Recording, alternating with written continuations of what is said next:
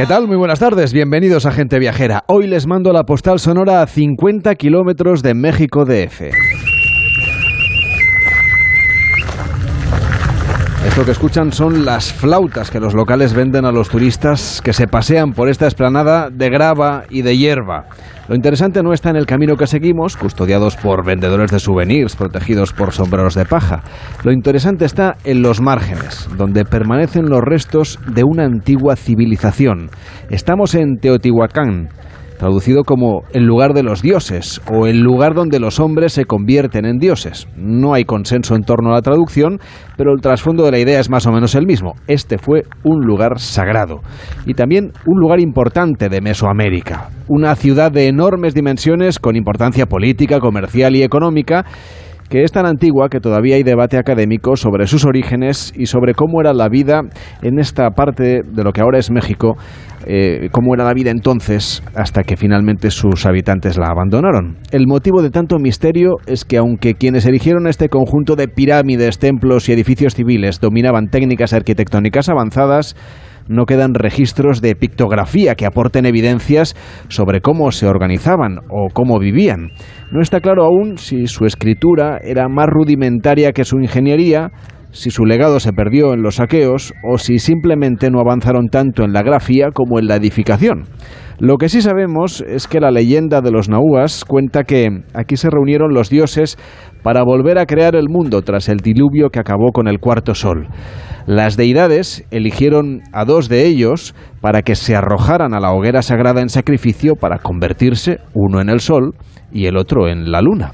Su legado que quedó enterrado durante siglos, finalmente fue descubierto por los arqueólogos que desenterraron las rocas y pusieron de nuevo a la vista los pictogramas, grecas, alegorías y animales divinizados que decoraban las paredes de estas construcciones. Desde Teotihuacán, en México, les mando esta postal sonora para iniciar gente viajera.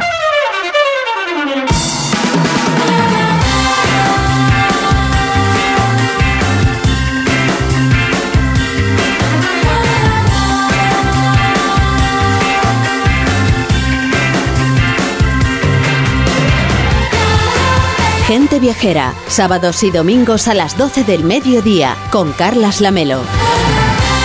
A las 12 y 10, las 11 y 10 en Canarias. Usted supongo que ya ha cambiado la hora, por si acaso se lo recuerdo. Son las 12 y 10. Las 11 y 10 si nos escucha desde Canarias. Estamos a la mitad de un puente, quienes tienen la suerte de disfrutarlo para dar paso al mes de noviembre y las buenas temperaturas están impulsando las reservas de los viajeros incluso a estas horas, en la mitad del puente. Nos acompaña Ricardo Fernández, que es director general de Destinia. ¿Cómo está? Buenas tardes. Buenos días, Carlas, ¿cómo estás? ¿Cómo han ido las reservas de, de última hora? Porque parece que lo estamos dejando todo para el último minuto los viajeros. Pues la verdad es que espectacular y mejor de lo pensado. Hace cuatro días hablábamos de que estábamos en números en torno a 2019. Hay que pensar que comparar con 2021 pues tiene menos sentido porque Omicron empezó justo a principios de noviembre, pero la realidad es que estamos ahora mismo un 14% por encima de las reservas que teníamos para este puente en 2019, así que mucho mejor de lo esperado. Lo que sí sabemos es que hay mucha gente que a lo mejor no ha disfrutado de este puente porque no se lo ha podido organizar y aprovecha estos días para el siguiente, ¿no? Para, para reservar para el puente de diciembre o quien se lo está pasando también que dice, oye, no me puedo perder el siguiente. ¿Están notando ustedes búsquedas, eh, reservas durante estos días que son así interludio de festivo? Eh, efectivamente, o sea, el, cliente internacional se está comportando para este puente y para el de diciembre mucho mejor que en 2019, pero sí que habíamos notado que el español estaba prefiriendo, digamos, reservar para diciembre y no reservar ahora, estaba eligiendo. Pero durante estos días, al final, las reservas de último minuto para noviembre han sido muy buenas y efectivamente, como dices, la gente está mirando para diciembre. Así que al final, mejor de lo esperado, con todas las noticias y toda la incertidumbre que hay, eh, no nos esperábamos terminar tan positivos el, el año, la verdad. ¿Y qué destinos estamos eligiendo tanto para este puente que ahora está ya en marcha como para el puente de diciembre? Pues sobre todo nacional, hay que pensar que en torno al 75% de lo que estamos buscando es para dentro de España, mucho Canarias, pero también mucho Salou, mucho Benidorm, mucho Madrid y Barcelona, mucha parte también familiar, aquellos destinos donde hay pues parques de atracciones, parques temáticos, y el cliente internacional sí que aparte de Madrid y Barcelona, que se están comportando muy bien, está mirando mucho también la parte de, Mallorca y Tenerife. El español, en ese 25% que te he dicho que está mirando fuera, sobre todo eh, grandes capitales europeas, eh, Italia, Francia, Y, Portugal sobre todo, y un poquito de larga distancia, aunque todavía es muy, es muy tenue. Hemos hablado del puente de todos los santos en el que estamos, del puente de diciembre, pero en medio, bueno, dentro de unos días en realidad, el 9 de noviembre será fiesta en Madrid, mm, fiesta de la Almudena. Eh, Madrid es una ciudad muy importante y por lo tanto también eh, genera un gran volumen de viajeros. Mm, ¿Están notando también que los madrileños están animando a hacer reservas para ese puente o se quedan ya directamente para el de diciembre? Lo estamos notando, pero sí que es muy tenue. La verdad es que sí que estamos notando que el español ante la incertidumbre está prefiriendo, digamos, eh, pues reservar para diciembre y no vemos un gran movimiento para el 9. Pero ya te digo, como esto de tan último minuto, ojalá que nos sorprendamos y que al final también sea, sea positivo. Cuando buscamos eh, ofertas de última hora, mm, pues claro, siempre estamos un poco al albur de lo que quede. Para quienes quieran hacerlo con un poquito más de, de tiempo, ¿qué ventajas tiene en este momento hacer reservas pues eh, en torno a eso, unos un mes, por ejemplo, antes de irse de vacaciones. Pues lo que te hubiera dicho si me hubieras preguntado en 2019 es totalmente diferente que ahora, porque hay tanta incertidumbre que la verdad es que casi queda un poco igual. Lo normal es que reservar con antelación te diera mejores precios, mejor disponibilidad, acceso a cosas que después sería más complicado, pero todo es tan incierto que realmente no hay momento bueno ahora. Aún así, lo normal sería que reservar ahora te pudieras beneficiar de algunas ventajas, sobre todo si estás mirando largo radio. Ahora mismo las aerolíneas están haciendo muy buenas ofertas porque están intentando pues llenar esas plazas para un poquito prever cómo va a ser 2023, eh, pero bueno, también digo que si hay gente que espera al último minuto, seguramente también puede encontrar cosas muy buenas que otros años no hubiera sido posible. No es por el puente, pero ahora se acerca el Mundial de Qatar. ¿Estamos reservando a los españoles para ir a ver los partidos allí? Se está notando mucho el movimiento, eh, todavía no es muy relevante, pero sí que se está notando en comparación con otros años. Así que sí, eh, toda la área de influencia del Mundial se está notando y de hecho muchos de los destinos en torno al, Mundial están promocionándose en España y en el sur de Europa precisamente para tratar de atraer al visitante y que en vez de quedarse dos días para el partido se quede cuatro y pueda visitar otras ciudades. Pues estamos viendo cómo evolucionan las ofertas de última hora en estos puentes, justo en la mitad de uno, con Ricardo Fernández, director general de Destinia. Gracias por acompañarnos acompañarnos y muy buenas tardes. Muchas gracias, Carla. Buen día. Y por cierto que seguimos hablando del Mundial de Qatar.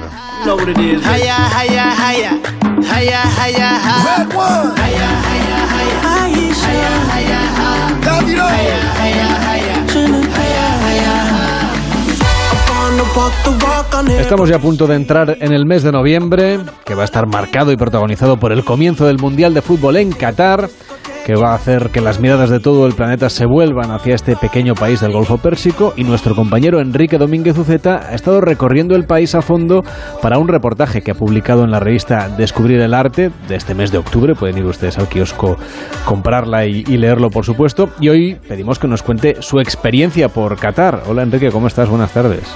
Hola Carles, eh, buenas tardes. Pues sí, he estado en dos ocasiones este mismo año en Qatar. Una primera fue para tener una primera impresión, para ir descubriendo el país y lo que vi la verdad es que me pareció tan interesante que volví por mi cuenta para recorrerlo despacio, conocerlo un poco más a fondo, porque es un país muy diferente al resto de sus vecinos y por eso yo creo que cuesta trabajo enfocarlo con precisión. Es un país curioso porque te hablan bien de él todos los que han vivido allí eh, y quizá hablan más los que nunca lo han visitado, que a menudo expresan yo creo más bien prejuicios que, hechos objetivos. Bueno, es difícil enfocarlo porque es un país que va por su propio camino, que intenta mediar en los numerosos conflictos que pasan por los países del Golfo y que busca conciliar en los temas más eh, polarizados. Yo creo que su independencia tiene un alto precio. Es muy interesante ver. Lo más interesante yo creo que es ver hacia dónde se dirige, porque eh, seguramente es el país de la zona en el que más se apuesta por la educación, por la cultura, no solamente por el éxito económico y financiero, y también eh, yo creo que es el país de la zona en el que la presencia de las mujeres es mayor en la educación, en los negocios y, y en la cultura, aunque procede de una sociedad musulmana tradicional, pero no hay más que ver las bibliotecas y las universidades que están llenas de mujeres estudiando, los centros oficiales están llenos también de mujeres ocupando puestos dirigentes para comprender que a pesar de que procede de una cultura tradicional, pues hace tiempo yo creo que Qatar ha apostado mm, fuertemente por la modernización. Imagino que uno de los objetivos de llevar hasta allí la organización del Mundial es justamente dejar de ser pues tan desconocidos, ¿no? Mostrar su propia identidad para que conozcamos más su forma de vida. Bueno, esa es mi sensación, porque yo creo que mucha gente no sabe eh, las buenas relaciones, por ejemplo, que de Qatar con Estados Unidos, porque allí está la principal base americana en el Golfo. Eh, yo creo que mucha gente tampoco sabe que, por ejemplo, Al Jazeera, que es el principal canal de noticias del mundo árabe y uno de los más importantes del mundo, está basado en, en Qatar y es una buena competidora con las agencias de noticias occidentales y, bueno, a menudo muestra un punto de vista yo creo que menos unilateral. Y cuando vas allí ves que el país tiene inversiones increíbles en hospitales maravillosos, en universidades formidables, todas filiales de grandes instituciones norteamericanas y, y yo para mí lo más interesante es que no solamente buscan un futuro financiero, sino que también están intentando hacer un país yo creo que más culto y cuidar no solo mm, las finanzas, también la salud, la mente a través de la cultura y cuidar el medio ambiente, aunque claro, luchan en un territorio sumamente hostil, sobre todo por, por las altísimas temperaturas que alcanzan, sobre todo en verano. Eso sí lo sabemos. Oye, si viajáramos, Enrique, a Qatar para descubrir el país, no solo para ver partidos de fútbol, ¿qué es lo que nos encontraríamos? Bueno, pues encontraríamos un país muy pequeño, una península de 150 kilómetros de largo y 90 de ancho. Es una planicie más o menos del tamaño de la comunidad de Murcia que se adentra en el Golfo Pérsico desde la costa oriental de Arabia Saudita.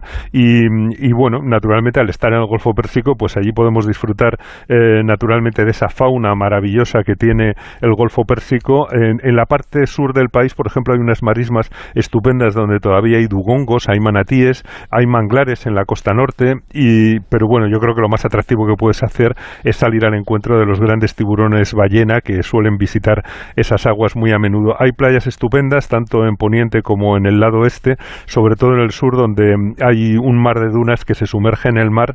Eh, hay algunos clubes de playa para disfrutar de una buena comida al borde del agua, y, pero claro, ya una vez que vas al desierto apetece coger un todoterreno y dedicarte a dar saltos por las dunas eh, con un conductor experto, naturalmente, que es algo que siempre mm, apetece cuando vas al desierto. Y por cierto que allí vi algunos campamentos de caravanas en, en la parte más árida del desierto y pregunté que, que, quiénes eran, que si realmente eran todavía nómadas y me contaron que no, no, que son cataríes que tienen sus grandes mansiones en el centro de la ciudad, pero que en los meses frescos de invierno, sobre todo en enero y febrero, les gusta volver a vivir como vivían los nómadas antiguos y, y entonces se instalan allí tranquilamente con todas las comodidades, con su buggy en la puerta, se llevan su halcón para practicar la cetrería, pero disfrutan mucho de hacer una hoguera eh, al aire libre o de ver las estrellas por la noche eh, de la misma manera que hicieron sus antepasados. Pues fíjate qué forma de vida más curiosa. Oye, no sé si todavía quedan cosas del patrimonio antiguo de Qatar o si ya es todo moderno y vanguardista como las imágenes que vemos. Bueno, queda un poquito de lo antiguo, pero muy cuidado. Un antiguo fuerte y los restos de la ciudad de Alzubara en el norte que están en la lista del patrimonio mundial. A mí me gusta ver los pueblos de pescadores, el abandonado Al Yumail y el de Al Rubais, que está todavía activo. Eh, quedan algunos petroglifos en, una antigua cantera eh, con representaciones de barcos y de animales marinos. Y hay que reconocer que antes los nómadas vivían allí casi exclusivamente para pescar perlas, eh, que era lo que ponían en el comercio mundial y construyeron poco. Por lo tanto, ha quedado poco. Luego el Imperio Otomano dejó algunas fortalezas en la costa y luego todo cambió cuando encontraron petróleo en los años 30 del siglo pasado y Doha, la capital, pues creció rápidamente el país desde entonces ha cambiado por completo, ahora tienen la renta per cápita más alta del mundo y llevan un cuarto de siglo en que ya miran al mejor futuro posible. Dieron a finales del siglo XX voto a los hombres y a las mujeres al mismo tiempo y todos sus proyectos ahora mismo responden pues a su idea del mejor país que puedan imaginar para el futuro. pretenden crear un país grato y habitable para sus ciudadanos, eh, intentando controlar ese clima tan extremo que tienen. Todos los que vayan a Qatar de viaje tendrán que entrar, evidentemente, por el aeropuerto de Doha, que es la capital. Bueno, y que tiene el mejor aeropuerto del mundo, según las revistas especializadas. También tienen una compañía aérea, Qatar Airways, que es premiada como la mejor del mundo. Y yo diría que Doha también mm, es la mejor ciudad del Golfo, porque en lugar de hacer un millón de torres de oficinas, han preservado una parte con el antiguo zoco, con el Sub Waqif, reconstruido tras un incendio, eh, pero es un zoco que sigue lleno de carácter, de vida cotidiana, un zoco mm, real y de lujo al mismo tiempo. Tiene pequeños hoteles boutique, tiene buenos restaurantes, pero también tiene tiendas modestas donde venden eh, cepillos para barrer la casa, tienen dulcerías, tienen un zoco de pájaros, tienen otro de halcones por su afición a la cetrería y otro del oro con joyerías, como pasa también en otros de los Emiratos del Golfo.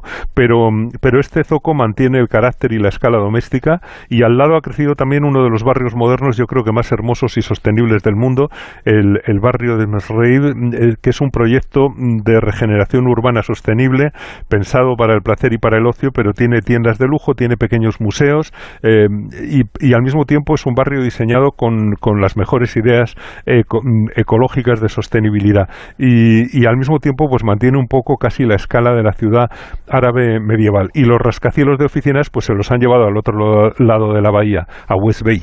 Que son las torres que vemos en las fotos, ¿no? Con el reloj que cuenta el tiempo que falta en este caso para el inicio del Mundial de Fútbol, que ya no queda tanto.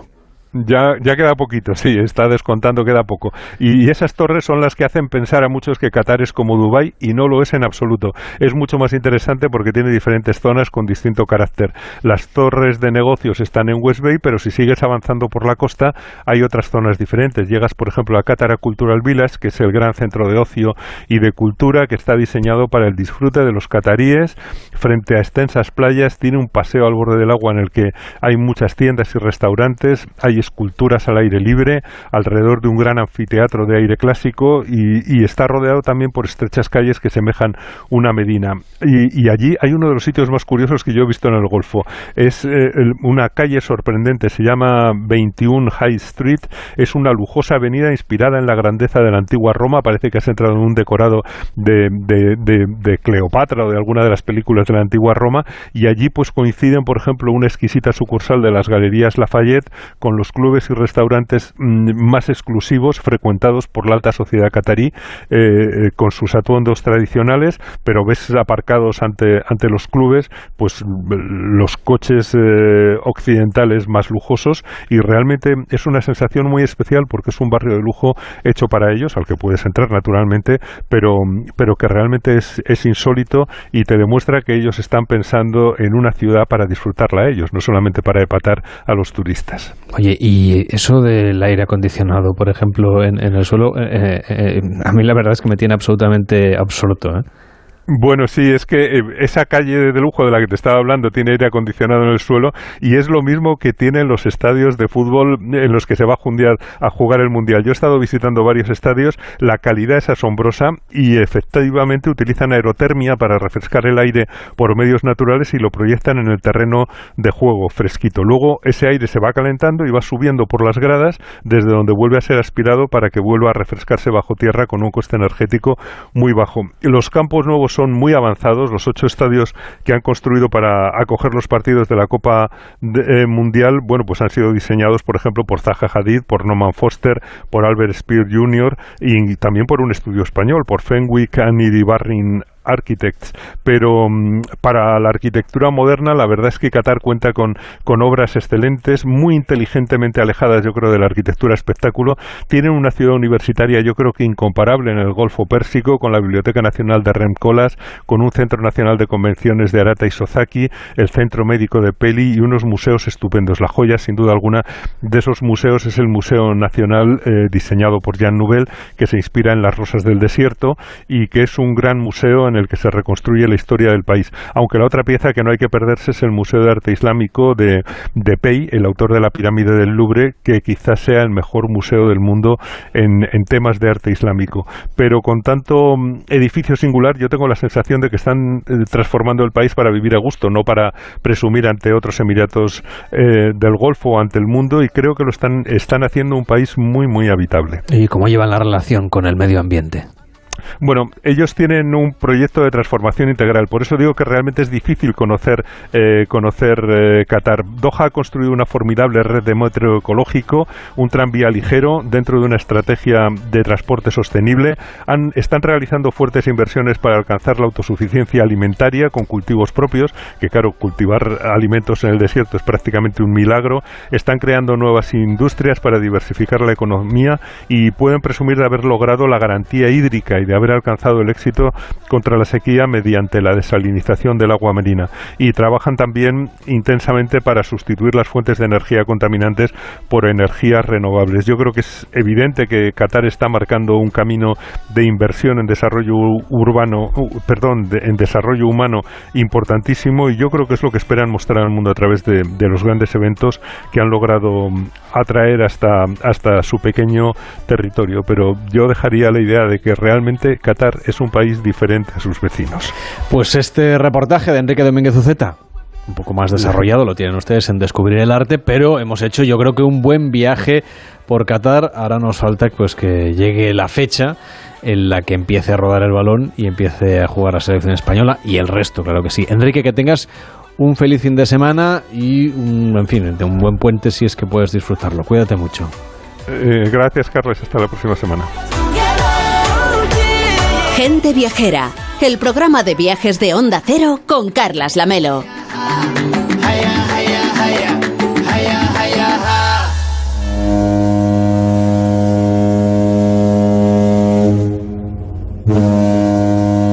Por el Golfo Pérsico, porque del 17 de diciembre al 11 de marzo el buque insignia Costa Toscana de la compañía italiana Costa Cruceros va a ofrecer un itinerario de una semana por los Emiratos Árabes Unidos y por Omán, destinos de invierno para disfrutar de unas vacaciones con clima cálido a pocas horas de vuelo desde España y por eso nos acompaña Rafael Fernández Álava, que es director de marketing y comunicación de Costa Cruceros. ¿Cómo está? Muy buenas tardes. Muy buenas tardes, Carlas, ¿cómo estás? ¿Cuál es el recorrido que va a hacer el Costa Toscana en estas fechas por el Golfo? Pues va a ser eh, los Emiratos más Oman en cruceros de una semana y con vuelo directo además para facilitar la, conectividad, vuelo directo eh, desde muchas ciudades de España. Eso es una cosa que siempre en Costa tenemos eh, que cuidar mucho, ¿no? la, comodidad, una cosa que es como de, de, la puerta de tu casa al puerto de embarque y de allí al destino. Y teniendo en cuenta las fechas y el tipo de recorrido, ¿cuál es el perfil de viajero que se anima a una expedición como esta? Pues mira, la, la primera característica común sería gente que quiere alargar el verano, quiere pasar unas vacaciones, unas pequeñas vacaciones otra vez, con, con, con eh, temperaturas cálidas y amables, la segunda característica sería, por lo general, eh, gente que ya ha hecho algún crucero, eh, que ya eh, ha visitado o ha redescubierto ciudades del Mediterráneo, del norte de Europa, incluso del Caribe, y, y quiere descubrir esa parte del mundo. Y a lo mejor la tercera característica, que también sería común a todos, es ganas de descubrir cosas nuevas, memorables. Ahí siempre me acuerdo un, un, viejo proverbio árabe que dice de todas las cosas que puedes comprar, viajar es la única que te hace más rico. Esto sería un buen, buen ejemplo. Sin duda, seguro que a todos nos gustaría pues poder celebrar el año nuevo, quién sabe, ¿no? A bordo de un crucero en Oriente Medio al estilo de Agatha Christie. Mm, ¿Qué ventajas tiene, sobre todo pensando en la Navidad, en esas fechas que a lo mejor sí que podemos atesorar unos días y poderlos gastar para disfrutar de un viaje como este? Claro, pues mira, siempre en cualquier barco de costa y supongo que, muchos otros, eh, la Navidad está siempre presente, no solo pensando en los niños, donde hay infinitas actividades de, de incluso de amigo invisible a medida que se van conociendo y se hacen grupos de, de chavales también para los padres, hay espectáculos, hay villancicos, hay temas relacionados con la Navidad, con Papá Noel, hay temas también sociales y solidarios eh, la Navidad siempre está presente y claro, para nosotros en Navidad hacer un break y irse para allá, pues es una maravilla. Tiene que ser una experiencia un tanto exótica, ¿no? Vivir la Navidad en estas latitudes del planeta. Sí, porque además, aparte de que, claro, una de las grandes ventajas de este tipo de destinos, Carlas, es que tú durante el día estás descubriendo sitios maravillosos, ¿no? Eh, que es arquitectura, que es arte, o como si te vas en Dubai al Puerto Viejo, al Dubai Creek y, puedes ver cómo vivía esta gente hace 50 años, ¿no? Cuando tenía solo cabras y, comercio, antes, antes del petróleo y todo esto. Pero es que luego vuelves por la tarde, por la noche al barco y estás un poco como en tu casa, ¿no? Porque estás eh, cenando cosas muy mediterráneas, aparte de platos muy españoles para nosotros, y con eh, las creaciones que hace nuestro chef del mar, Ángel León, y también resulta que el Costa Toscana, Carla, te acordarás que es el único barco que se ha bautizado en España. Se bautizó en Barcelona en junio de este año. Es decir, es un barco también muy español en ese sentido. Y muy nuevo, por lo tanto. ¿Cuál es la experiencia a bordo? ¿Qué elementos diferenciales tiene este buque? El primer elemento diferencial sería eh, la sostenibilidad. Es un barco propulsado por gas natural licuado es el segundo del, del eh, el segundo del grupo Costa y cuarto eh, del grupo, perdona, segundo de Costa y cuarto del grupo. El grupo Costa tiene también AIDA, pertenecemos a Carnival Corporation. En términos netos es el segundo barco del mundo eh, propulsado por gas natural licuado después de su gemelo Costa Toscana. Aparte del gas natural licuado, tiene soluciones tecnológicas a bordo para ahorrar energía y te cito dos, tres. Eh, una es, por ejemplo, los ascensores no consumen energía, sino que la producen. Luego el aire, el, el calor que emana de los eh, motores de gas natural licuado se reutiliza para dar servicio a horas punta de demanda en los hornos de las cocinas, por ejemplo, eh, o para acondicionamiento térmico del barco. Tercero, todo el agua que se consume a bordo eh, es reciclada del mar, no consumimos recursos hídricos del, del, puerto, ¿no? Son cosas muy interesantes. Y luego, por supuesto, es un barco nuevo, es un barco con un diseño espectacular, es un barco que tiene 19 bares y 11 restaurantes, es un barco donde eh, tus vecinos del camarote de al lado posiblemente estén haciendo un tipo de vacación que nada tiene que ver con el tuyo, gracias a todas las posibilidades de customización que tiene es un barco muy distinto, claro. Por cierto que hay una novedad que ustedes están preparando, que es un combinado, no solamente de vuelo más hotel, sino de estancia de golf, porque han detectado ahí una necesidad de los viajeros que quieren hacer un crucero, pero alargarlo también con la práctica del golf. ¿Qué expectativas tienen sobre este tipo de programas? Las expectativas son muy buenas, Carlas, porque lo hemos hecho antes en su gemelo, el Costa Esmeralda, haciendo eh, cruise and golf, como llamamos, por el Mediterráneo, es decir, una persona aficionada al golf monta su bolsa de palos, que además no va ni siquiera al camarote, te la cuidan desde que llegas, te la bajan todos los días. Y en el caso de Esmeralda puedes elegir entre 24 campos de golf de Italia, Francia, España, eliges tres o cuatro greenfish y añades ese, esa experiencia de golf en campos espectaculares, incluido el Marco Simone, que es donde se juega la Ryder, como sabéis, del año que viene en Roma. ¿no? En el Toscana vamos a poder visitar campos de golf en Emiratos y en algunos de ellos podemos incluso jugar por la noche, con lo cual imagínate si la experiencia no va a ser memorable. Pues eso nos gusta, contar experiencias diferentes aquí en Gente Viajera. Hoy a bordo de un crucero. Rafael Fernández Álava, director de Marketing y Comunicación de Costa Cruceros. Gracias por acompañarnos y muy buenas tardes. Gracias por la oportunidad y un abrazo, Carlos.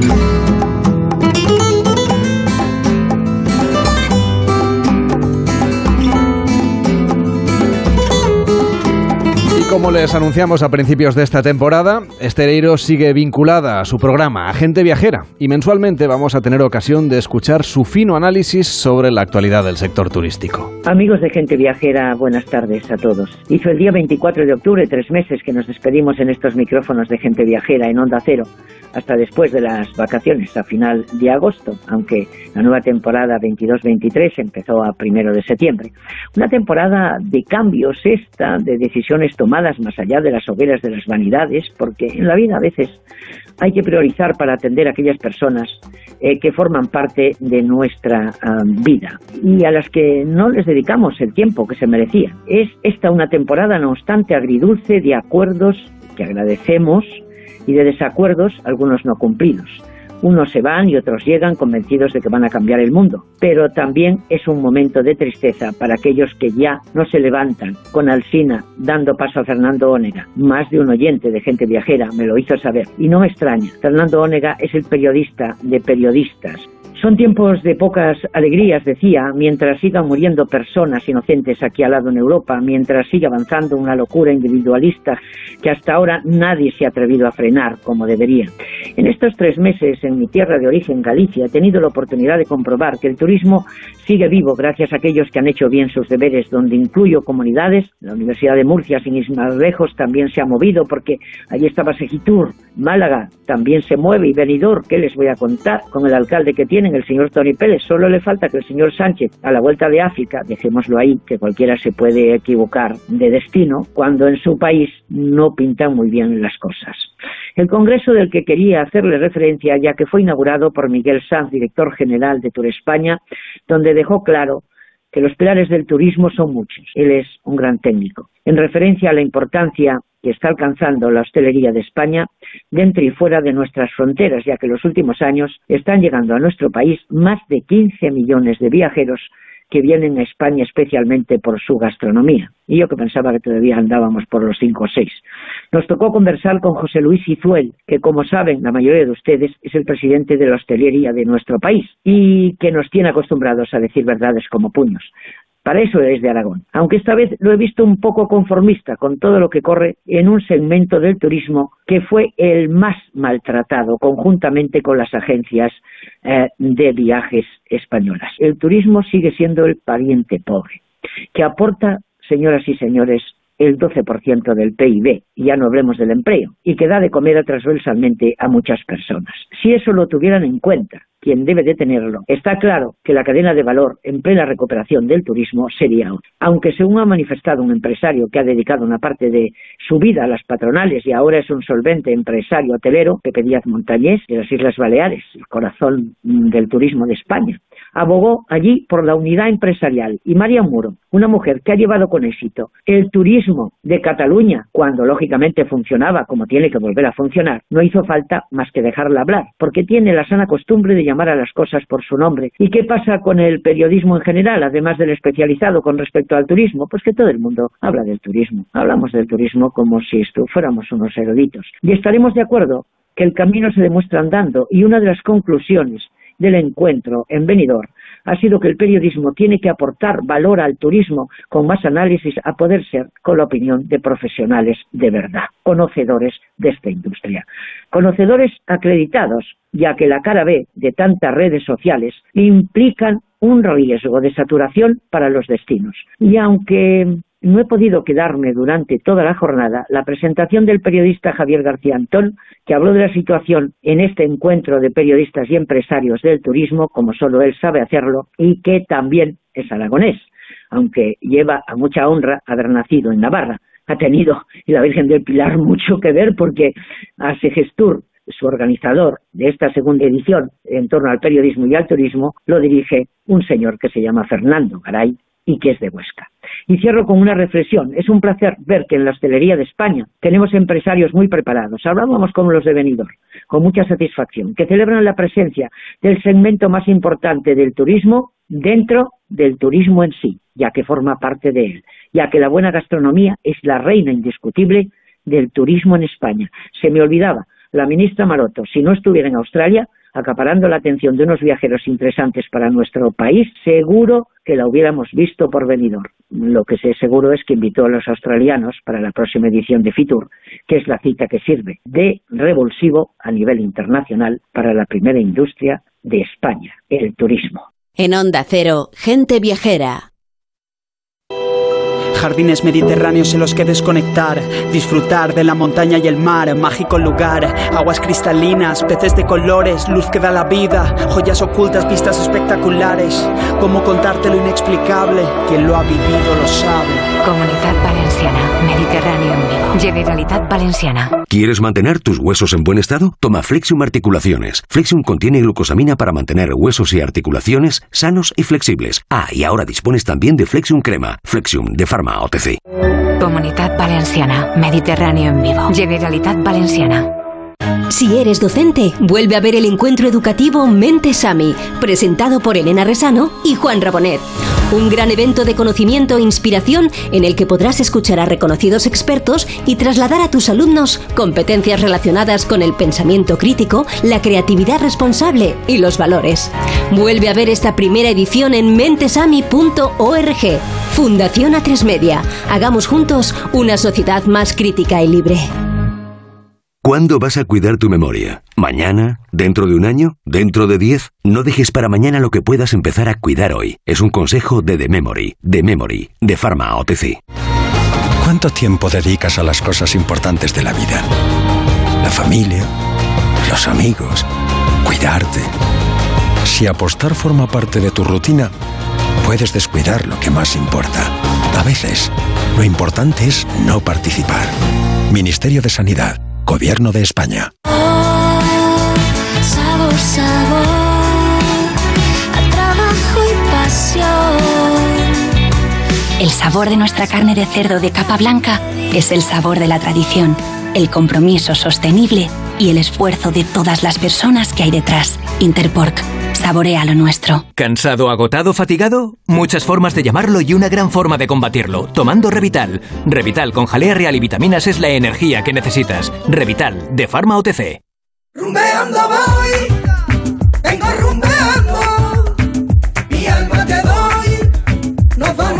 12 y 41, 11 41 en Canarias, estamos en Gente Viajera y les contamos que Iberia es la aerolínea más puntual de Europa por cuarto mes consecutivo y está entre las 10 más puntuales del mundo. Así lo acredita la consultora internacional experta en viajes Cirium en su informe del mes de agosto, algo sin duda muy relevante a la hora de elegir con quién realizar tu próximo vuelo. Si vas a volar próximamente, recuerda que puedes elegir qué comer a bordo con antelación. Hay poques, ensaladas, lasañas, sándwiches. Entra en iberia.com y compra tu menú para tu vuelo a Europa.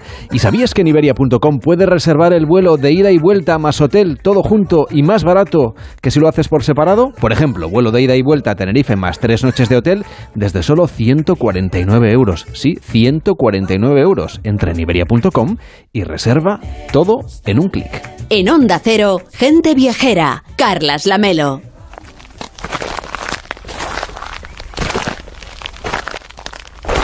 Y volvemos a caminar sobre la gravilla, pero ahora la de un camposanto.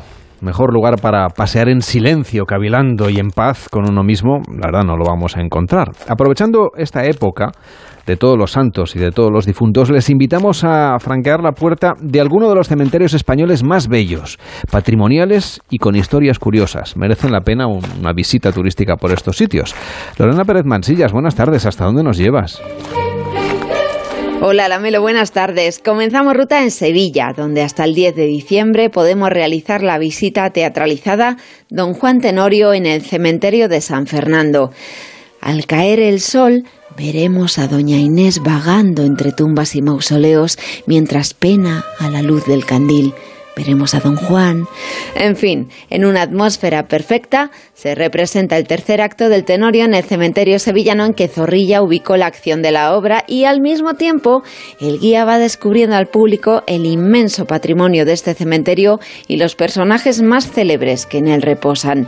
Sergio Raya es socio fundador de Engranajes Culturales, la organizadora de estas visitas teatralizadas. El cementerio está repleto de personalidades del mundo del toreo o también flamencos como la Niña de los Peines, Pepe Pinto y personajes eh, con historias muy curiosas detrás, como por ejemplo el tercer conde del Águila o por ejemplo personajes como don Juan Tenorio de Castilla, el que fue amante de Isabel II, de la reina Isabel II de España y que participó en la creación de la logia masónica de Sevilla. El éxtasis llega al alcanzar la tumba de Joselito el Gallo, tremenda obra de arte esculpida por Mariano Benjure que representa el entierro del torero en el que es seguramente la Melo el mausoleo más bello de España.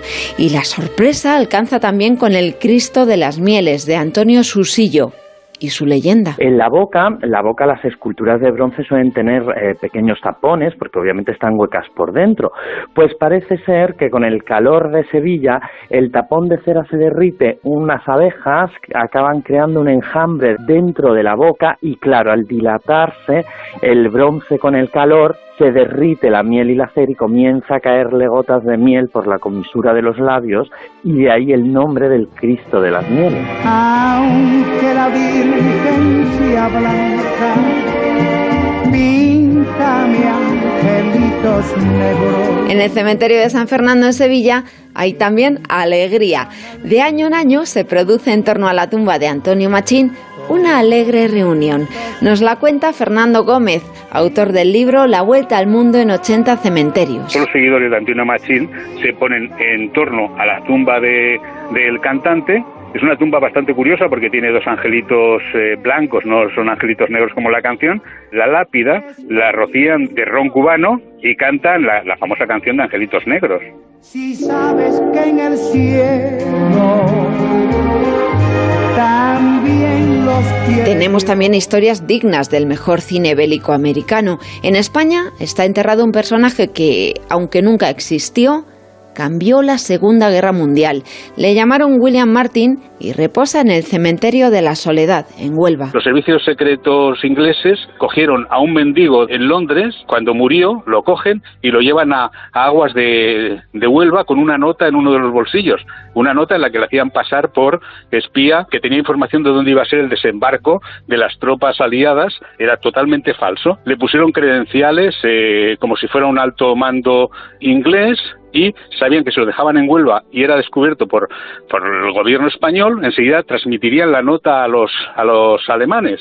Y así fue. Los alemanes entonces en esa zona que decían que iba a ser el desembarco pusieron un gran contingente de tropas y aprovecharon los, los aliados para entrar por Normandía cuando nadie los esperaba por allí. E, era curioso porque le inventaron hasta una familia. Montaron un entierro con una señora que se hacía pasar por la mujer de él, llorando, con mucho mando, mucho mando militar para que vieran que realmente era alguien muy, muy importante. Claro que si es por historia, el primer cementerio es la Cima de los Huesos, en Atapuerca. Eso se considera la Cima de los Huesos el primer lugar donde hubo enterramientos. Y hay también, creo que el primer crimen de la historia, porque se descubrió un cráneo en ese enterramiento con un orificio en la frente por un arma, por algo punzante. Alguien mató a esa otra persona y está ahí en la cima de los huesos eh, sin descubrirse el criminal.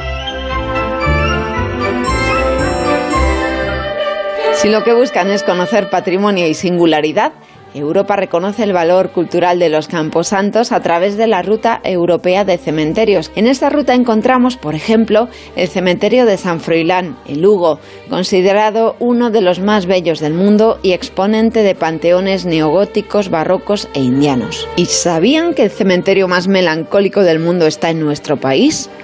Sí, sí, es el de Cambados. Se ha ganado esa fama por estar a los pies de las ruinas de la capilla románica de Santa Mariña de Dozo, con sus arcos semiderruidos. Este camposanto está incluido en la Asociación de Cementerios Significativos Europeos, en la que también destaca el cementerio de Castro Urdiales. Elevado sobre el mar en el enclave conocido como La Ballena, es bien de interés cultural en la categoría de monumento y acoge visitas guiadas, recitales de música y de poesía, además de ser accesible de forma universal, con guías en lenguaje de signos y también audiovisuales.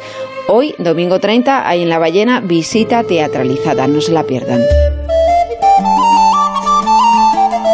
Y si es por belleza paisajística, entre otros, se llevan la palma el cementerio del fin del mundo en el Cabo de Finisterre, con vistas eternas al atardecer atlántico, y Luarca, donde mora el Nobel Severo Ochoa, cercano al faro y vecino a la iglesia medieval de la Atalaya.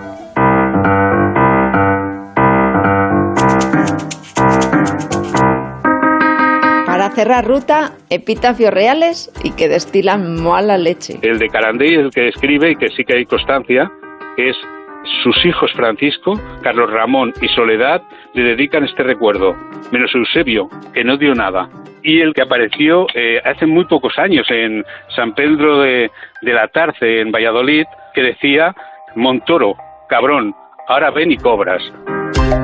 Ojo ahí, no cabe duda de que así, si descansa uno en paz, lámelo.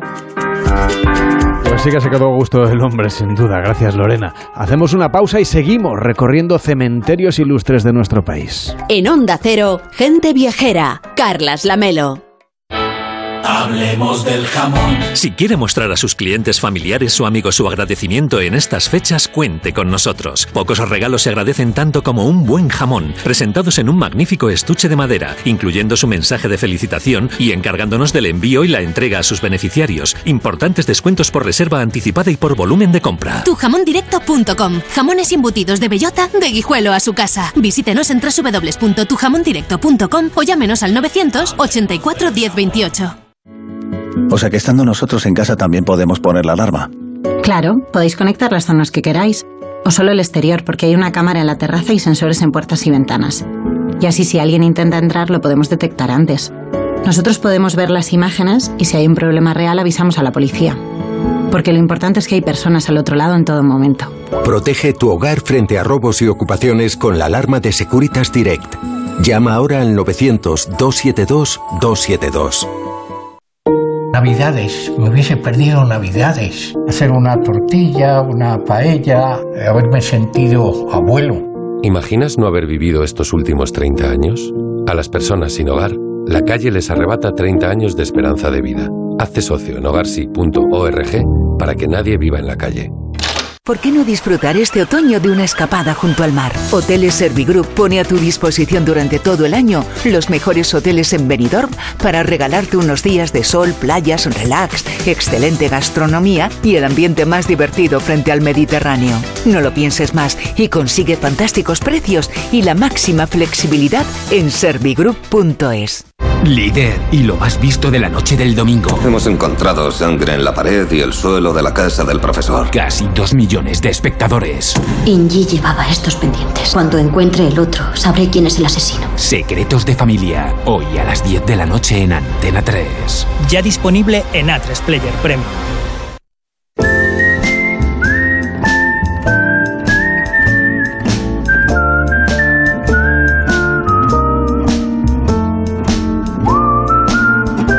Como el próximo día 2 será el Día de Difuntos, estamos recorriendo algunos de los cementerios más ilustres de nuestro país. Nos vamos ahora al de Nuestra Señora de la Almudena en Madrid, que es tan grande, tiene 120 hectáreas, que hasta tiene una línea de autobús municipal propia. Es el autobús 110, que lo recorre intramuros. Nos guía por este cementerio de la Almudena Raquel Blanco, que es responsable de marketing de los servicios funerarios de Madrid. ¿Cómo está? Buenas tardes.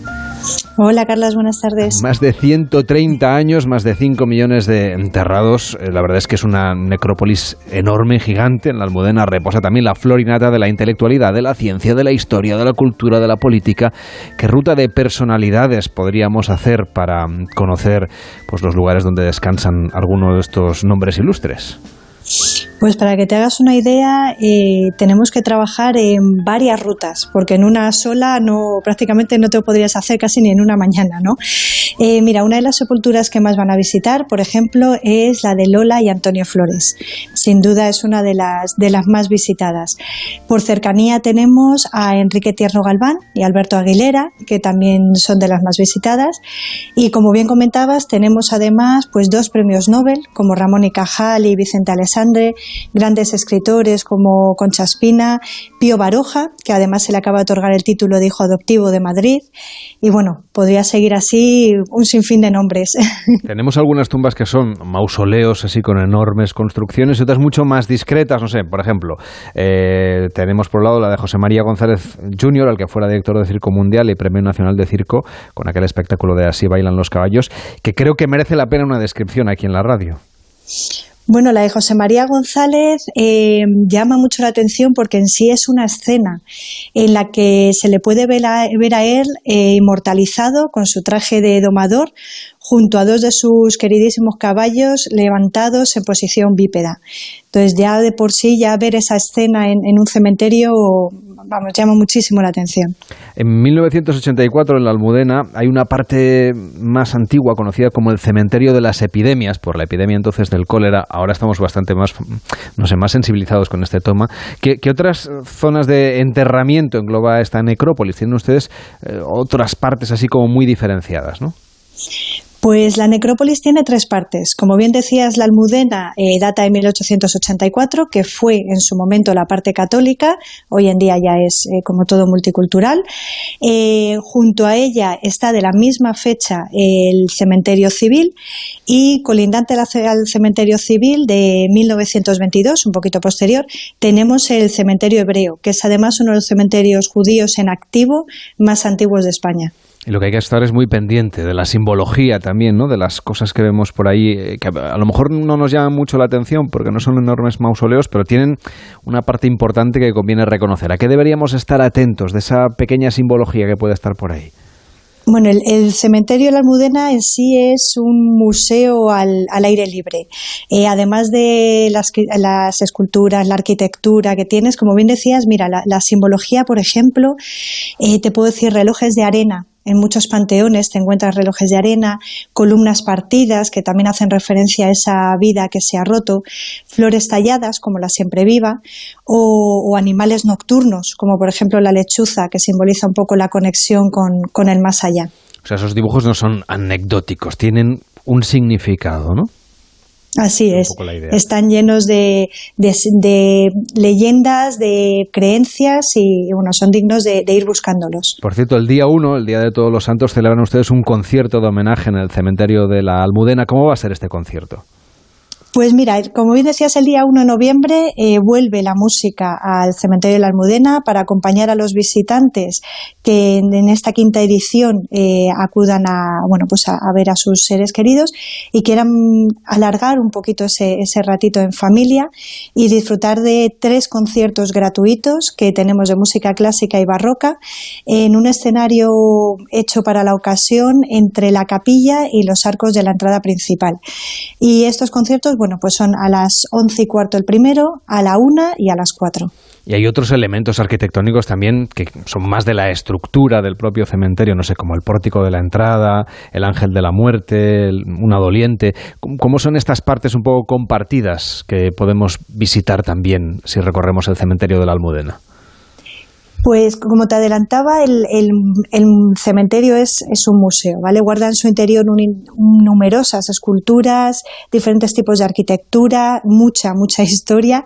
Y, como bien decías, nada más llegar, por ejemplo, una de las primeras cosas con las que se encuentran los visitantes son los propileos de entrada, con los dos edificios que tiene adyacentes, y la capilla del fondo que, según numerosos arquitectos e incluso estudios sobre la arquitectura, son el mejor ejemplo de arte modernista con el que contamos en la ciudad de Madrid. Eh, otros eh, elementos tenemos esculturas como una doliente de Benjure, en la que la viuda eh, le hizo el encargo directamente a él porque eran, eran conocidos y ella misma posó para que pusieran una figura sobre la sepultura de, de su marido fallecido y luego muchas otras eh, dignas de ver que son a lo mejor de escultores menos conocidos, pero que tienen un muchísimo arte escultórico, como eh, tenemos una de que le llamamos los pequineses, que es un hombre yacente con dos pequineses a los lados y dicen la leyenda que los perros se escapaban eh, a la sepultura de su dueño para acompañarle y entonces la familia decidió eh, hacer esa figura para que estuvieran los pequineses siempre con, acompañando a su dueño. Ah, hubo un tiempo en que había visitas guiadas, creo que para primavera esperan ustedes que vuelvan, ¿no? Sí, confiamos, eh, estamos eh, ya este mes adjudicando la, licitación, aprovecharemos el invierno para diseñar las nuevas visitas, además basándonos en la experiencia de las visitas que hicimos ya, las pruebas piloto que hicimos hace un par de años. Y, y bueno, confiamos con volver en primavera con un programa además mucho más amplio con el que bueno pues toda la gente que esté interesada pueda de nuevo visitar todas estas maravillas. Es lo que nos espera en el cementerio de Nuestra Señora de la Almudena, en Madrid. Raquel Blanco es responsable de marketing de los servicios funerarios de Madrid. Gracias por acompañarnos y que vaya bien. Buenos días. Gracias a ti, Carlas. Llegan las noticias, nos ponemos al día de lo que ocurre en el mundo y a la vuelta vamos a recorrer Mérida porque allí tienen una recreación histórica que merece la pena conocer. Se llama Emérita Lúdica y acaba de ser reconocida como fiesta de interés turístico regional. También nos iremos a Nicaragua con Ángel Bermejo. Incluso tendremos tiempo de repasar la evolución del sector hotelero con, el, con Jorge Marichal, que es el presidente de la CEAT. Y nos perderemos también por Samoa con Mariano López. Hasta ahora mismo.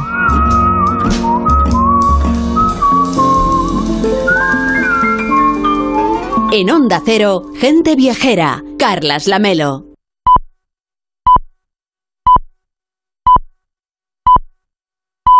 La una mediodía en Canarias.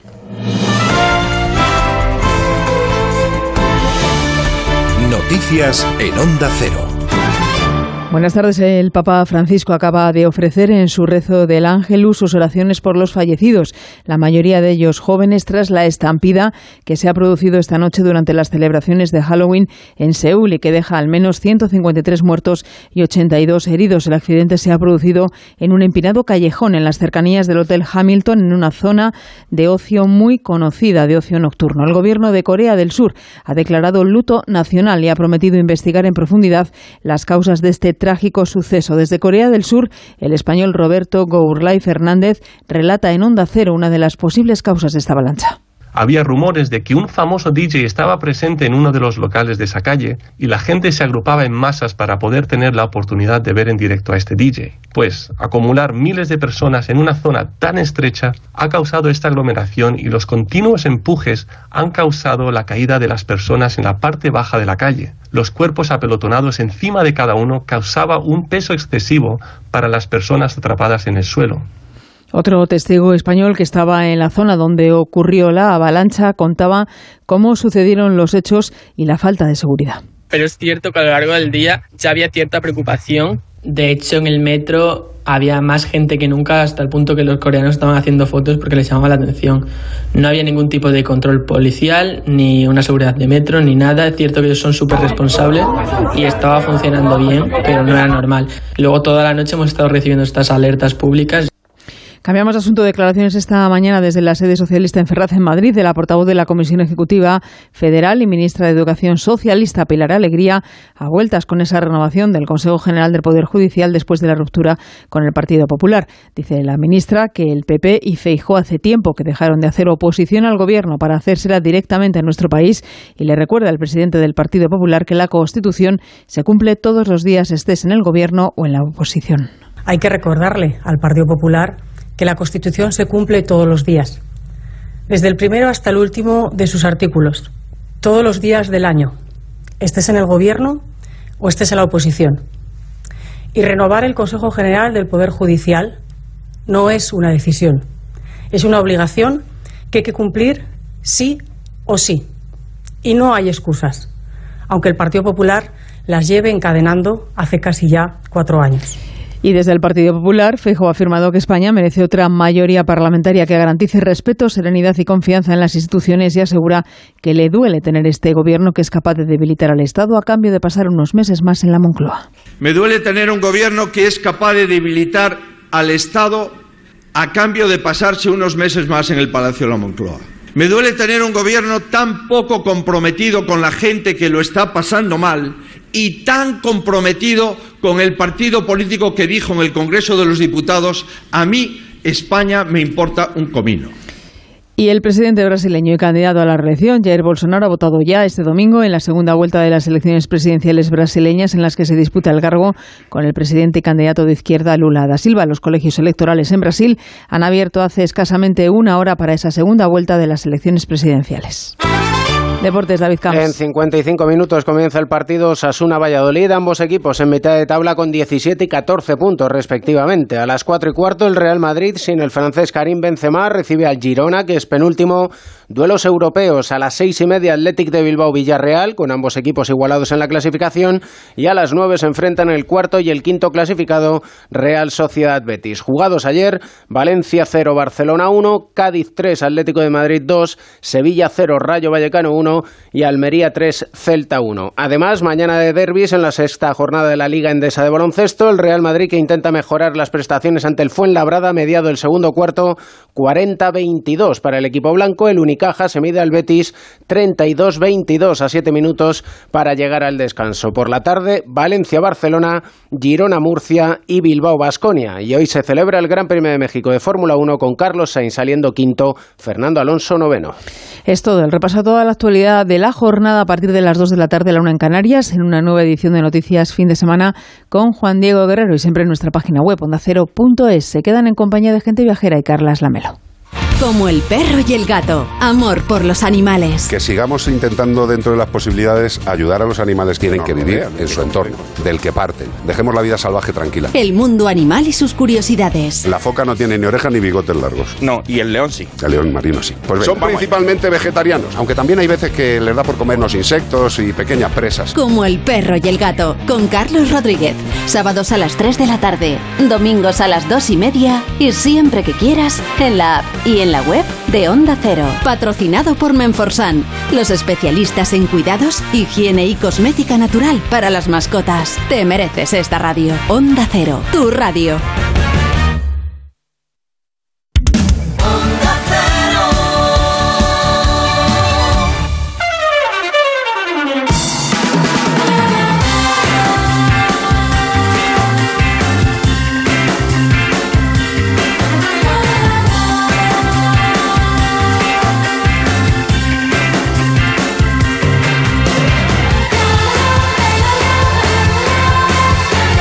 En Onda Cero, gente viajera.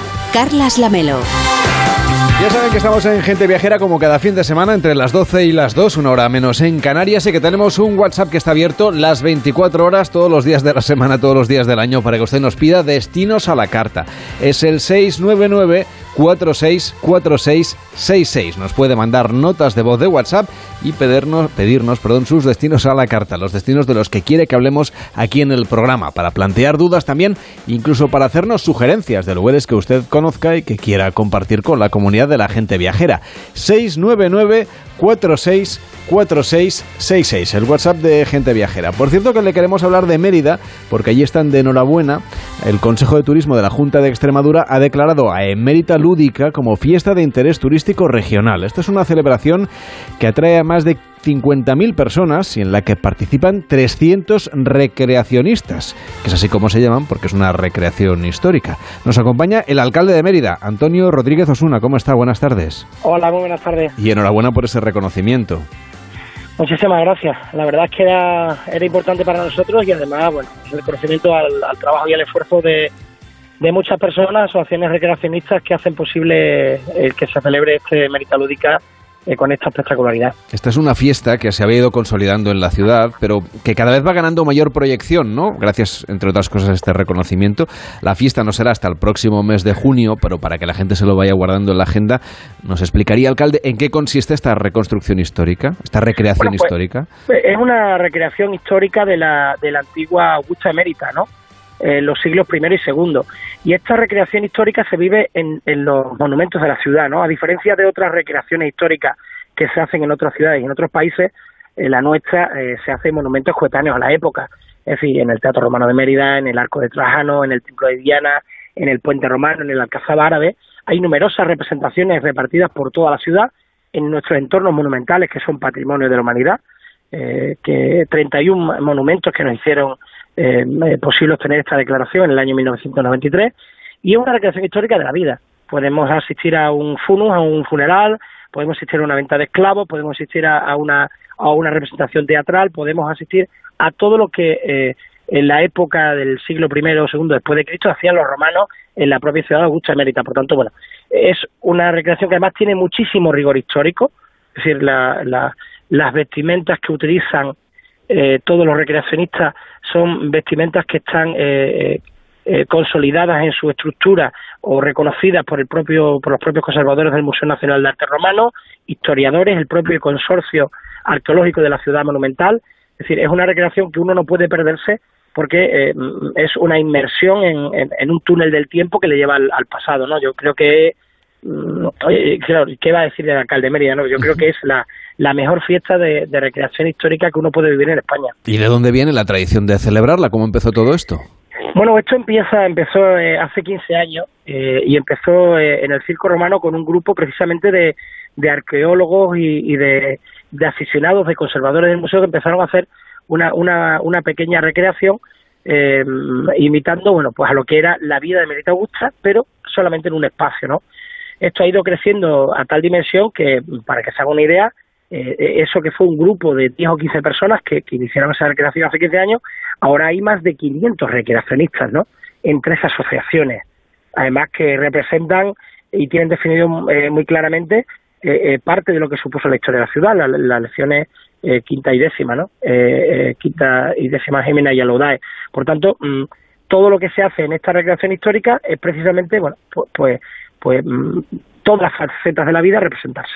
Y esto se fue consolidando en el tiempo hasta tal punto que el año pasado, por ejemplo, eh, había más de 12 asociaciones recreacionistas de fuera de la región, de distintos puntos de España, pero también de Francia y de Gran Bretaña, e incluso un, grupo de, de, de holandeses. Quiere decir que ya se está mm, extendiendo a nivel internacional, está haciendo un reclamo y, y, bueno, italianos, por ejemplo, también un grupo un grupo de recreacionistas italianos. Para nosotros es importante porque porque es una fiesta que crece y que además es identitaria de la ciudad. No no tenemos que inventar nada, ¿no? No hay que recrear espacios, no hay que no hay que inventarse nada porque ya está recogido en la historia de la ciudad y tenemos los monumentos que están en su época. El decorado ya lo tienen, por lo tanto. Pero oiga, la lucha de gladiadores, por ejemplo, ¿cómo es una lucha de gladiadores en el siglo XXI? Bueno, pues, pues muy parecida, porque de hecho hay, hay eh, una escuela de, gladiadores. Bueno, hay dos escuelas ya de gladiadores.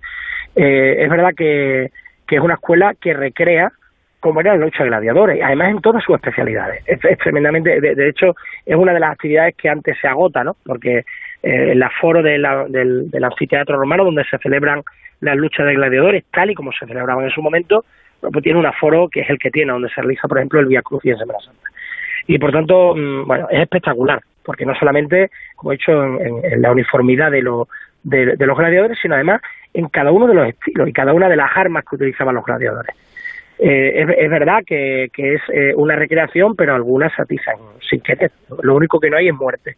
Pero sí es verdad que todo el público que participa allí participa como se participaba entonces, ¿no? E incluso el, el gobernador Publio Caricio es el que que fuera, fuera entonces gobernador de la ciudad de Mérida, una que de la Augusta uno un, un, buen amigo de, esta ciudad que representa a Publio Caricio, es el que incluso eh, da la oportunidad al pueblo de Mérida que se decida si, si vive o muere en la Incluso tienen ustedes una ruta gastronómica esos días de tapas para homenajear este periodo de tiempo, pero como falta mucho para que vuelva la fiesta, ya tendremos ocasión de volver a hablar de aquí al verano, le voy a pedir al alcalde que nos hable de las especialidades gastronómicas que hay en Mérida, en su ciudad, ahora durante este tiempo, en el otoño y en el principio del invierno. Bueno, la gastronomía de Mérida mm, tiene mucho que ver con la gastronomía eh, de la región, ¿no? Eh, nuestro, todos los productos ibéricos, nuestro cordero, que es un producto eh, exquisito, ¿no? Mm, eh, además somos el primer productor de cordero de España, ¿no? Eh, nuestra huerta, todo lo que viene de la huerta y por supuesto nuestros quesos, ¿no? Que son denominación de origen, muchísimos de ellos, eh, forman una despensa espectacular. ¿Qué te diría yo que en esta época se degusta mucho? Pues por ejemplo todas las setas, ¿no? Hay, hay un, un estupendo, un estupendo, una estupenda degustación de todo lo que supone también las setas y los hongos o por ejemplo eh, algo típico de esta ciudad que es el pestorejo, que es la careta de cerdo mm. que eh, eh, va cocida y a la brasa, que es una cosa evidentemente mm, hipocalórica, pero que está buenísima. El anfiteatro, el circo, el templo de Diana o el acueducto de los Milagros son algunos de los vestigios más importantes del esplendor de Mérita Augusta. Son algunos de estos decorados que, decorados que no son decorados, sino que son reales y que por supuesto se utilizan para ambientar esta recreación histórica. Son monumentos que están todo el año, que se pueden visitar también ahora en otoño y que además están de enhorabuena, alcalde, porque han recibido ya más visitantes y estamos casi a principios de noviembre han recibido más visitantes de los que recibieron todo el año pasado y nos quedan todavía dos meses, o sea que imagino que son buenas cifras para Mérida. Son, muy buenas cifras, son buenas cifras. Es verdad que todavía nos queda algo por acercarnos a, las del 2019, pero también es verdad que el 2019, no solo en Mérida, sino en el conjunto del país, fue un año histórico, ¿no? El, año eh, prepandémico.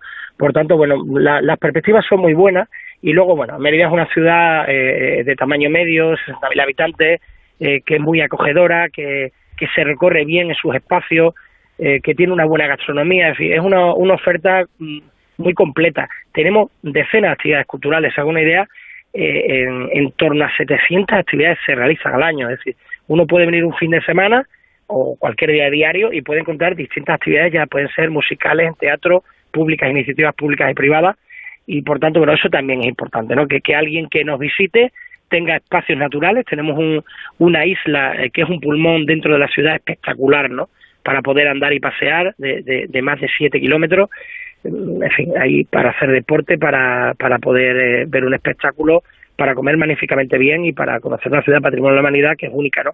Además, mm, un turismo de experiencia, porque se pueden ver eh, algunas cosas que, que de otra manera, ¿no? Por ejemplo, se puede recorrer una alcantarilla romana, se puede ver la ciudad en globo, hay numerosas actividades públicas y privadas que ofrecen una experiencia única. Pues vamos a ir a Emérita Augusta, a Mérida, en cuanto podamos a disfrutar de esta fiesta que ha conseguido este reconocimiento como fiesta de interés turístico regional por parte del Consejo de Turismo de la Junta de Extremadura. Antonio Rodríguez Osuna, alcalde de Mérida. Que vaya muy bien el domingo y hasta la próxima. Buenas tardes. Muchas gracias a ustedes. Buenas tardes. En Onda Cero, gente viajera. Carlas Lamelo. Este lugar tiene algo especial, fiesta de cultura, valores e identidad. Un lugar de tradición que te traslada a un pasado donde asalta la inspiración. Joyas ocultas en forma de obras de arte. Cómo contarte lo inexplicable. Quien lo ha vivido lo sabe. Comunidad Valenciana, Mediterráneo en. Generalitat Valenciana. ¿Cansado, agotado, fatigado? Muchas formas de llamarlo y una gran forma de combatirlo. Tomando Revital. Revital con jalea real y vitaminas es la energía que necesitas. Revital, de Pharma OTC. Comunidad Valenciana. Mediterráneo en vivo. Generalitat Valenciana. ¿Cuánto tiempo dedicas a las cosas importantes de la vida? La familia, los amigos, cuidarte. Si apostar forma parte de tu rutina, puedes descuidar lo que más importa. A veces, lo importante es no participar. Ministerio de Sanidad, Gobierno de España. Navidades, me hubiese perdido Navidades. Hacer una tortilla, una paella, haberme sentido abuelo. ¿Imaginas no haber vivido estos últimos 30 años? A las personas sin hogar, la calle les arrebata 30 años de esperanza de vida. Hazte socio en hogarsi.org para que nadie viva en la calle. La salud es indispensable en nuestras vidas. Una buena salud bucal se refleja en la salud general. Por eso el primer paso es la prevención con Vitis, porque tu boca es única. Protege y cuídala con la gama de cepillos, pastas y colutorios con CPC de Vitis, que se adapte mejor a tus necesidades. De venta en farmacias y para farmacias. Vitis, más que una boca, es salud. O sea que estando nosotros en casa también podemos poner la alarma. Claro, podéis conectar las zonas que queráis o solo el exterior porque hay una cámara en la terraza y sensores en puertas y ventanas. Y así si alguien intenta entrar lo podemos detectar antes. Nosotros podemos ver las imágenes y si hay un problema real avisamos a la policía. Porque lo importante es que hay personas al otro lado en todo momento. Protege tu hogar frente a robos y ocupaciones con la alarma de Securitas Direct. Llama ahora al 900-272-272. Si eres docente, vuelve a ver el encuentro educativo Mente Sami, presentado por Elena Resano y Juan Rabonet. Un gran evento de conocimiento e inspiración en el que podrás escuchar a reconocidos expertos y trasladar a tus alumnos competencias relacionadas con el pensamiento crítico, la creatividad responsable y los valores. Vuelve a ver esta primera edición en mentesami.org. Fundación A3 Media. Hagamos juntos una sociedad más crítica y libre. ¿Quieres mantener tus huesos en buen estado? Toma Flexium Articulaciones. Flexium contiene glucosamina para mantener huesos y articulaciones sanos y flexibles. Ah, y ahora dispones también de Flexium Crema. Flexium de Pharma OTC. ¿Por qué no disfrutar este otoño de una escapada junto al mar? Hoteles Servigroup pone a tu disposición durante todo el año los mejores hoteles en Benidorm para regalarte unos días de sol, playas, relax, excelente gastronomía y el ambiente más divertido frente al Mediterráneo. No lo pienses más y consigue fantásticos precios y la máxima flexibilidad en servigroup.es. Carlas Lamelo, gente viajera. Galicia ha batido récords históricos de viajeros tanto en llegadas de turistas como de peregrinos, con cifras nunca conseguidas hasta ahora y superando los datos turísticos de 2019.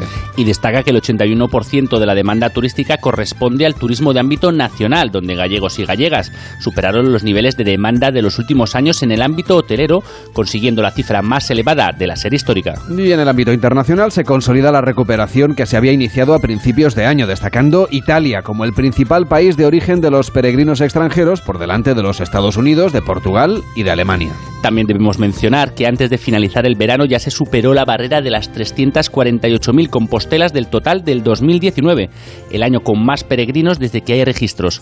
Todo un homenaje al gran éxito del Camino de Santiago. Unos datos que permiten que Galicia mejore en siete puntos el comportamiento global del conjunto del Estado, situándose en el grupo de comunidades con las tasas de crecimiento más elevadas. El resto del turismo internacional acumulado también triplicó a finales del verano el nivel del mismo periodo del año pasado, marcando récords que siguen ampliándose a medida que avanza el otoño. La celebración del segundo año jacobeo y la oferta de un turismo no masificado y en contacto con la naturaleza que ofrece Galicia están siendo determinantes en el éxito de recuperación turística de esta comunidad. Y tienen como siempre toda la información sobre los datos turísticos de Galicia en el 981-900-643 o en la web de Turismo de Galicia www.turismo.gal. Recuerden 981-900-643 o www.turismo.gal. En Onda Cero, gente viajera. Carlas Lamelo.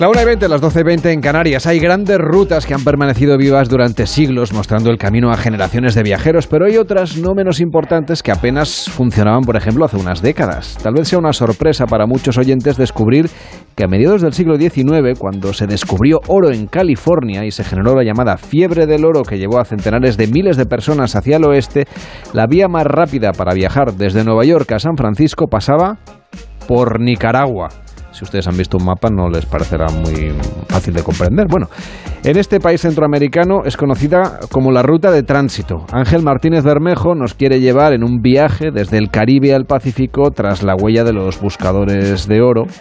¿Qué tal Ángel? ¿Cómo estás? Buenas tardes. Buenas tardes, Carlas. ¿Cómo es posible que existiera esta ruta que a primera vista sobre el mapa nos parece un poco mal pensada, no sé, un poco extraña? Pues si lo pensamos, no es tan raro este itinerario. Cuando se descubrieron los depósitos de oro en California en 1800, el ferrocarril que atravesara el territorio de lo que ahora es Estados Unidos, y había que cruzarlo en esas caravanas que hemos visto en las películas. La alternativa el Cabo de Hornos, y ambas opciones eran largas y peligrosas, pero surgió una tercera vía, que era navegar hasta Centroamérica, atravesarla en el Pacífico. Como nos decías, poder volvernos a embarcar hacia el Pacífico. ¿Por dónde pasaba este itinerario seguido por los buscadores de oro?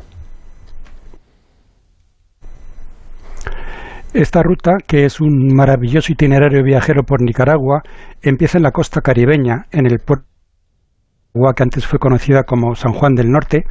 Allí desembarcaban los viajeros y rápidamente continuaban eh, camino ¿Por qué lo hacían por Nicaragua, que es mucho más ancha que Panamá? Pues la respuesta en la geografía, ya que la mayor parte de este tránsito se podía hacer también por San Juan y atravesando luego el lago Cocibolca. Es un itinerario conocido desde hace siglos y que los españoles habían utilizado en los tiempos de la colonia. Aunque los buscadores de oro saltaban Ángel corriendo de un barco a otro para continuar el viaje, nosotros en este momento no tenemos tanta prisa. ¿Qué se puede ver o qué se puede hacer en San Juan de Nicaragua? Lo más importante es vivir el ambiente de esta población pequeña, aislada, muy tranquila, con casas el viento mueve las palmeras y la música reggae compite con la latina, como ocurre en tantos lugares de la costa caribeña de Centroamérica. Un lugar muy diferente turísticos del Caribe. Hay algunas casas de huéspedes y restaurantes por los que por lo que se puede pasar ahí muy cómodamente unos días paseando y explorando que vemos ahora es reciente, tiene menos de 40 años y se creó tras la destrucción del anterior durante el conflicto entre el gobierno sandilista y la contra. Me imagino que habrá lugares interesantes, ¿no? Para conocer también a los alrededores. Sí, bueno, en algún momento se podrá alquilar una lancha y pedir que nos lleven por las lagunas y canales de los alrededores. Hay un tramo de un canal flanqueado de espesa vegetación que a primera vista puede parecer como cualquier otro, pero que en realidad es artificial, ya que se dragó dentro del intento de crear un canal interoceánico. Hay que recordar que la opción del canal de Panamá llegó cuando se desestimó el de Nicaragua, y aquí vemos lo poco que se llegó a realizar antes del abandono definitivo de la idea. Junto al aeropuerto, que es a donde llegan los vuelos desde Managua, que es lo que hace que, esta, sea muy cómodo empezar aquí este recorrido.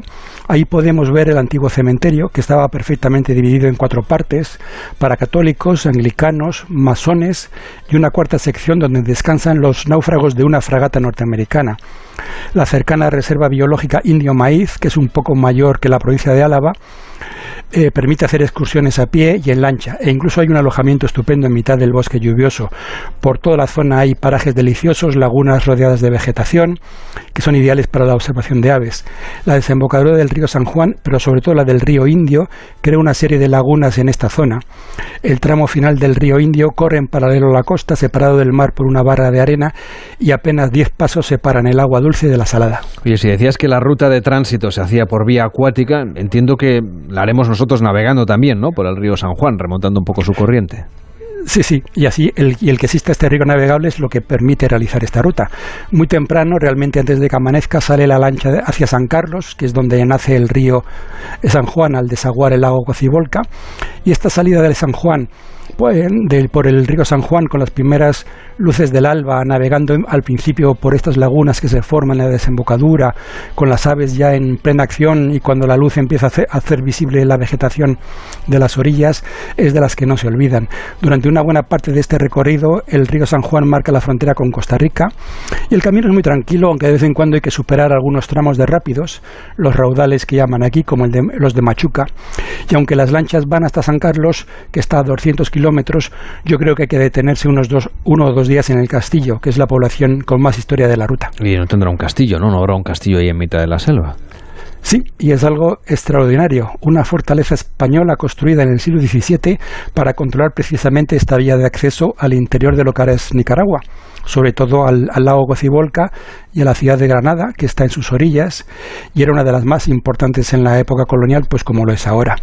El lugar para levantar esta fortaleza está muy bien elegido, ya que ocupa una protuberancia rocosa justo frente a los raudales de Santa Cruz, que antes eran llamados del diablo, y por tanto era un lugar excelente para controlar el paso de personas y mercancías.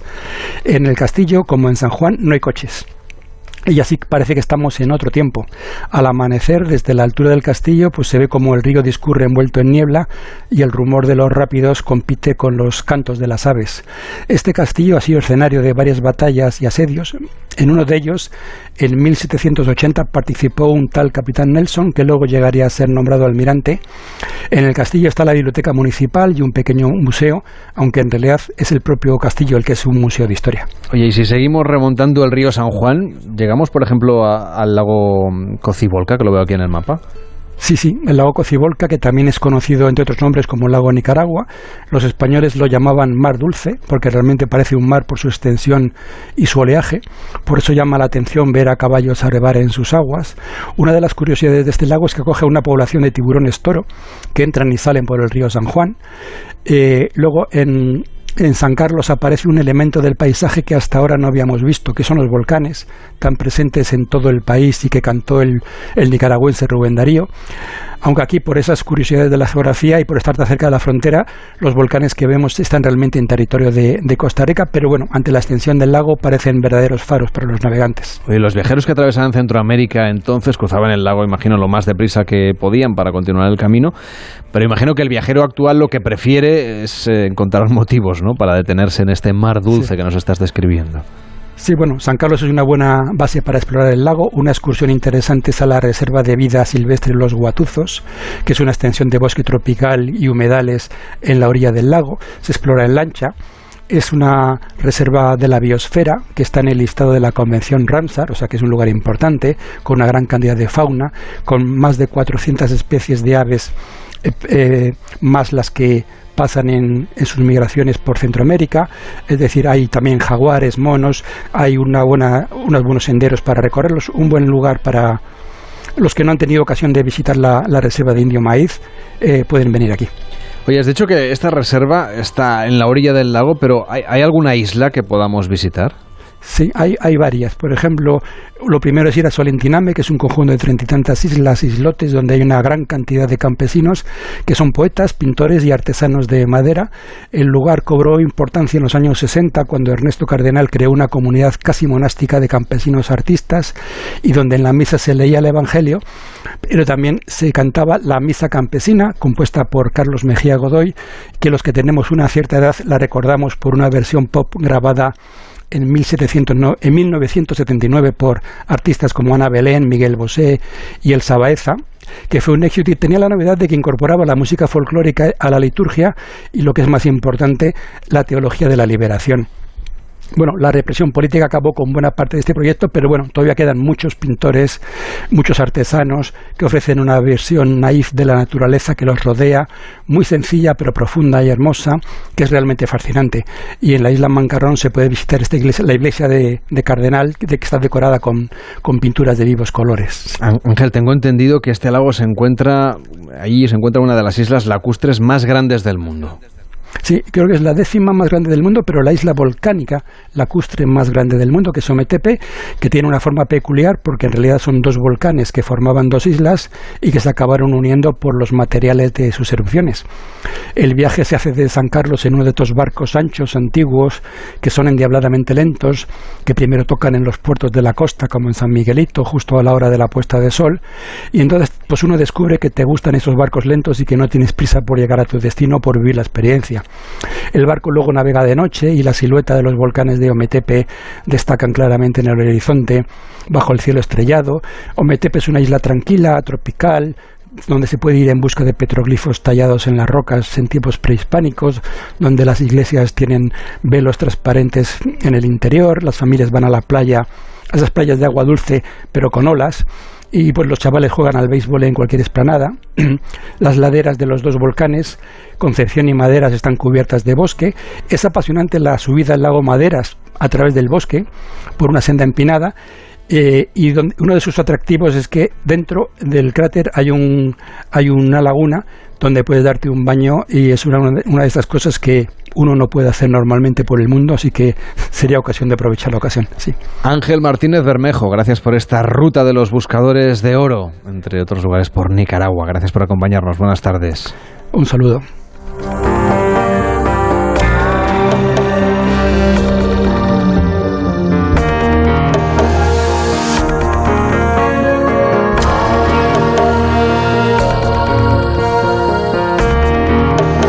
En Onda Cero, gente viajera, Carlas Lamelo.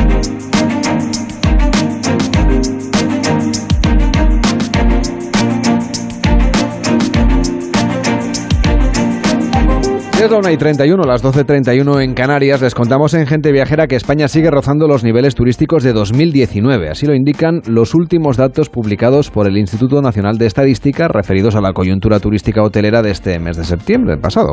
Las pernoctaciones aumentan un 40% con respecto al mismo mes del año anterior y alcanzan casi los 36 millones, casi equiparándose a los 37 millones y medio de pernoctaciones que se registraron antes de la pandemia, en septiembre de 2019. Hacemos balance con Jorge Marichal, que es el presidente de la CEAT, la Confederación Española de Hoteles y Alojamientos Turísticos. ¿Cómo está? Buenas tardes. Muy buenas tardes. La última coyuntura turística hotelera del INE señala también un incremento en ocupación, en tarifa media diaria, en ingreso medio diario por habitación.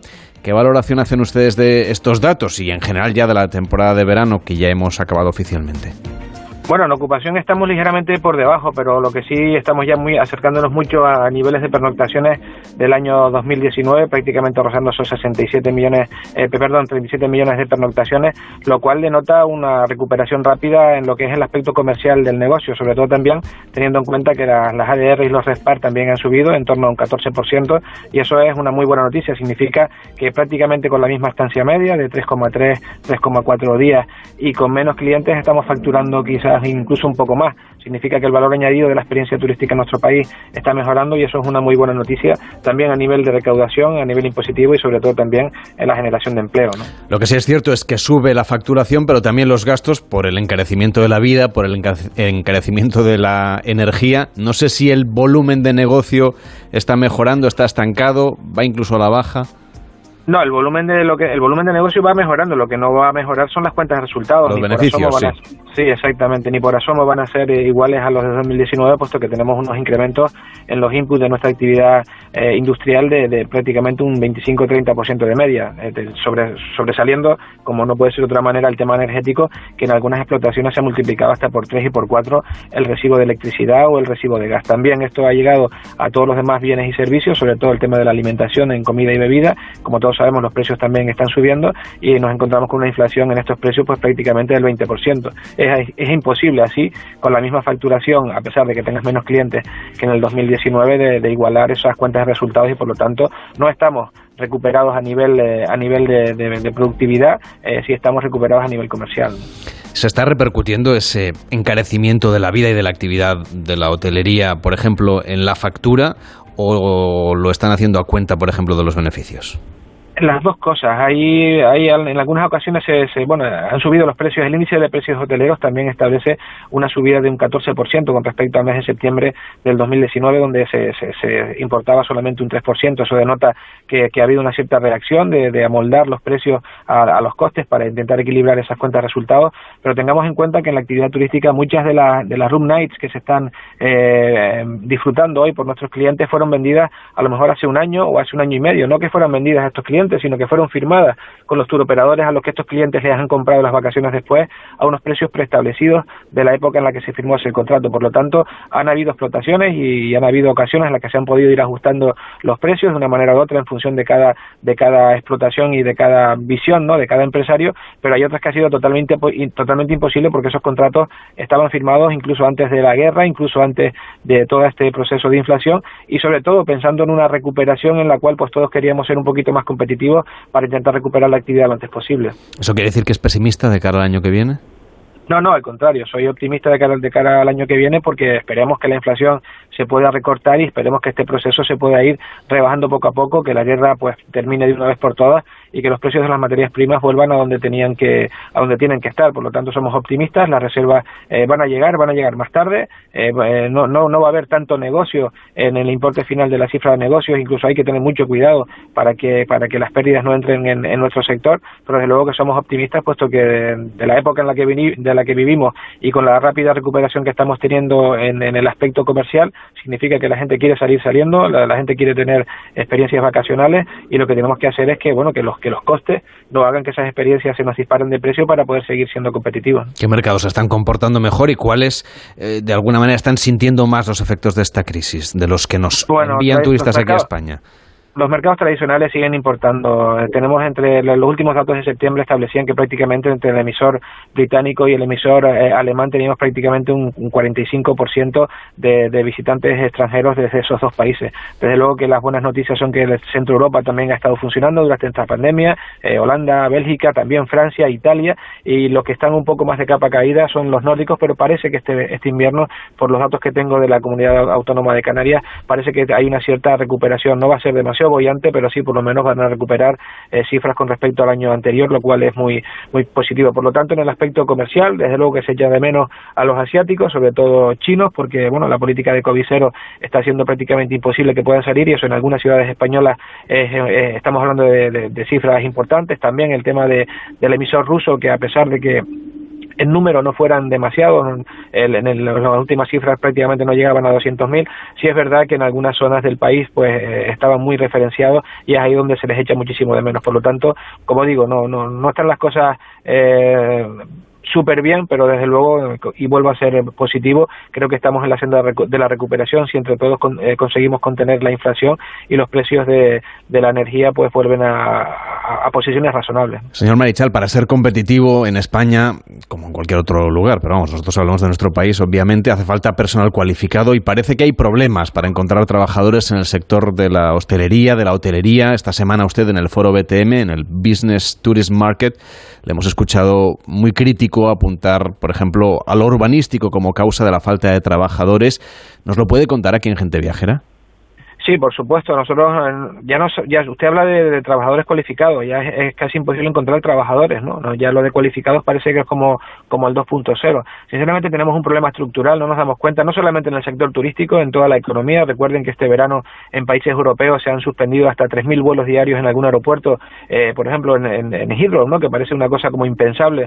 Eh, pues sí, se, han suspendido 3.000 vuelos en Heathrow algún día porque no tenían personal de handling para poder manipular las maletas y para poder hacer la, las labores de etcétera, ¿no? Por lo tanto, no es un tema de nuestro país, no es un tema de nuestro sector, en todos los sectores, en el sector de la construcción, en el sector de industrial, en, el resto de servicios, falta personal, personal cualificado, y efectivamente, con respecto al sector turístico, sí tengo que decirle que de la manera que tenemos enfocado el turismo en nuestro país, que bueno, suele ser en urbanizaciones turísticas, en sitios turísticos, sobre todo el turismo de sol y playa, pues eh, se ha establecido que con la irrupción de, de, una nueva modalidad, que es la vivienda vacacional, eh, y, y, de la no, y del no control y sobre todo el no parametrizar este, esta nueva inclusión de un nuevo producto, pues lo que se ha conseguido es que sea prácticamente imposible seducir a alguien para que pueda trabajar en una zona turística, puesto que la vivienda escasea y escasea porque se ha dedicado o se está dedicando a otros menesteres que generalmente suele ser la vivienda vacacional. Esto sumado al precio del combustible, pues hace prácticamente imposible que a la gente le salga rentable o que le, o que le seduzca el hecho de ir a trabajar en una zona turística en lo cual tiene que,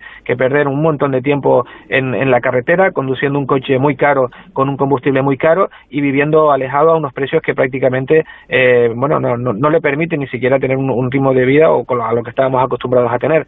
Si a esto sumamos que el urbanismo, pues los planes generales de los ayuntamientos se, se empiezan a estudiar hoy y se aprueban dentro de 15 años cuando la realidad es totalmente diferente y en muchos casos ni siquiera se llegan a aprobar, pues va a ser que, que, la, que la oferta de vivienda en este país pues siga a pesar de, de que parece que no y que todo el mundo piensa que no, eh, la oferta es, insuficiente para la demanda que puede haber y eso provoca que en los destinos turísticos tengamos este tipo de problemas. Tenemos que actuar rápido porque si no vamos a tener clientes y no vamos, no vamos a tener quien los atienda. Como cada vez esperamos más al último minuto para las reservas, le voy a preguntar por este puente en el que estamos ahora mismo y el siguiente, que será además este año muy generoso para quien pueda cogérselo.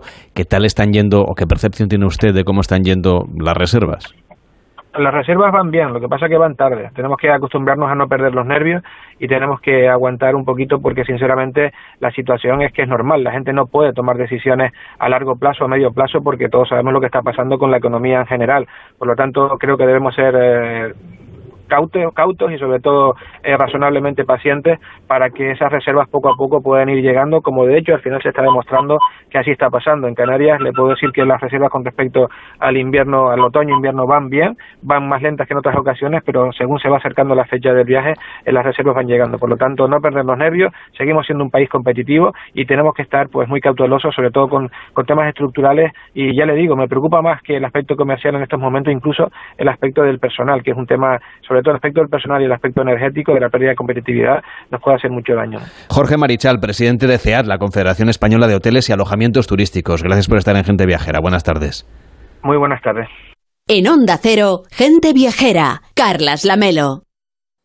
Onda Cero. Desde el 17 de octubre, protégete doblemente ante la gripe y el COVID. Si tienes más de 60 años o perteneces a algún grupo de riesgo o eres personal sanitario y sociosanitario, pide cita en tu centro de salud o punto de vacunación. En la web de la Comunidad de Madrid podrás informarte del plan de vacunación de refuerzo de la gripe y el COVID. Comunidad de Madrid.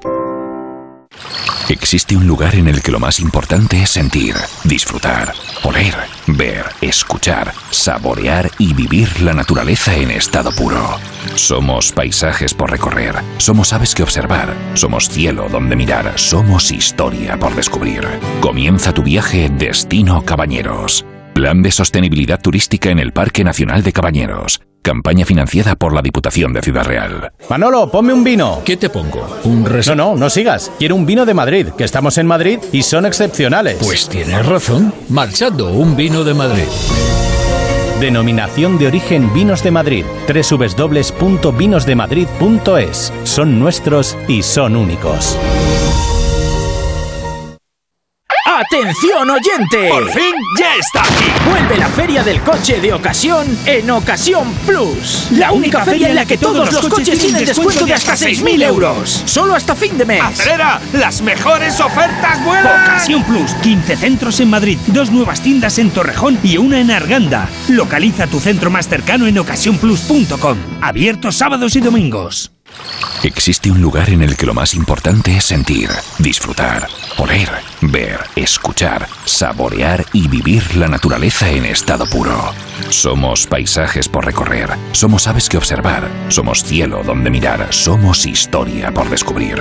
Comienza tu viaje Destino Cabañeros. Plan de sostenibilidad turística en el Parque Nacional de Cabañeros. Campaña financiada por la Diputación de Ciudad Real.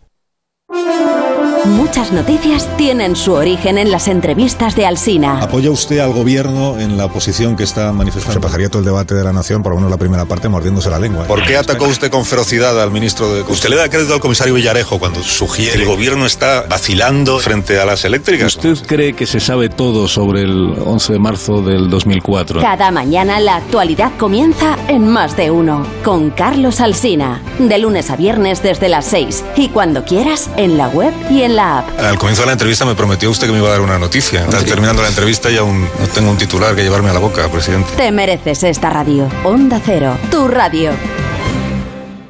Facebook, Twitter, YouTube. Hay más de un medio para que nos sigas. ¿cuál te gusta más? Onda Cero es la radio que siempre va contigo, porque estamos en las redes sociales para que nos sigas, para que opines, para que compartas noticias. Onda Cero.es, más y mejor.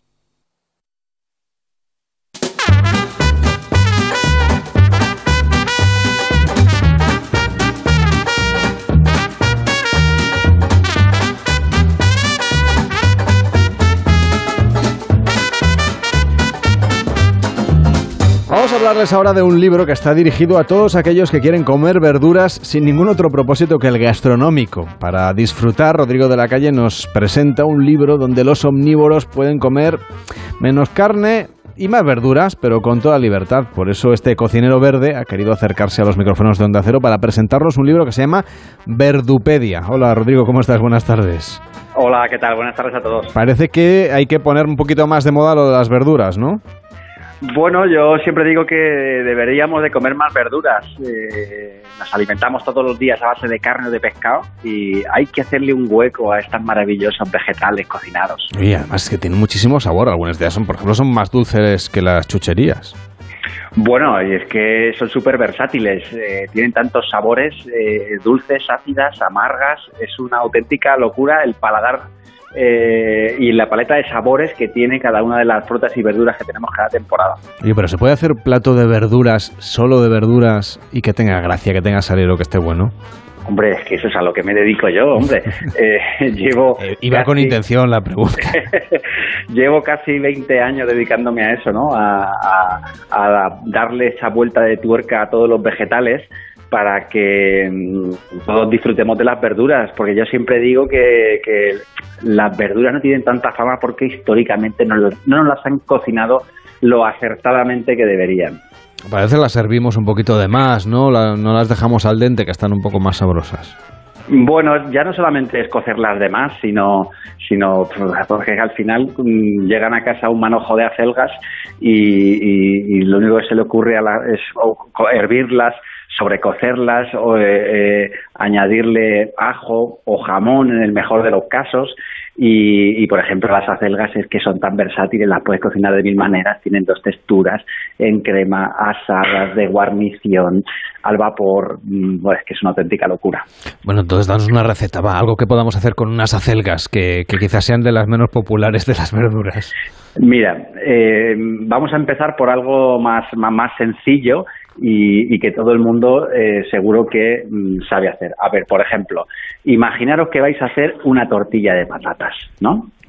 Eh, ya que pues tienes que tener los huevos, el aceite, eh, con o sin cebolla, mm, y, y, entonces lo que hacemos, tenemos un gran manojo de acelgas y por un lado tenemos las pencas blancas, ¿eh?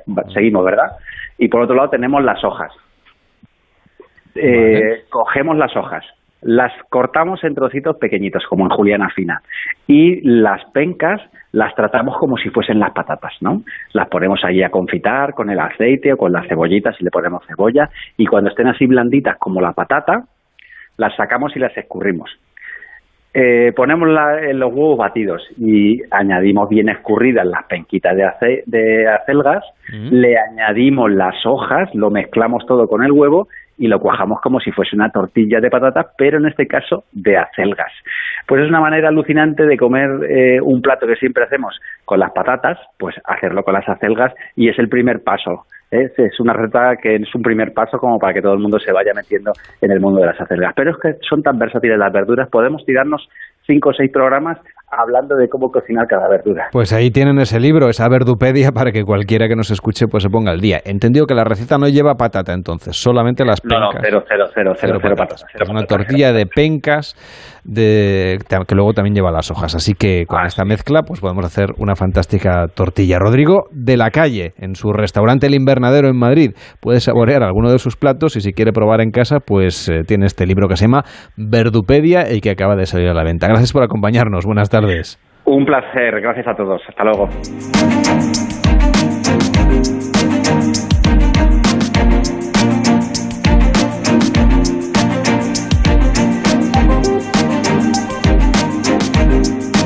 Y este domingo hemos ajustado los relojes al horario de invierno, un cambio de hora que Mariano López aprovecha para sugerirnos un viaje justamente a la línea del tiempo de fecha, un viaje para ganar o para perder no una hora, como esta pasada madrugada, sino todo un día completo. Hola Mariano, buenas tardes.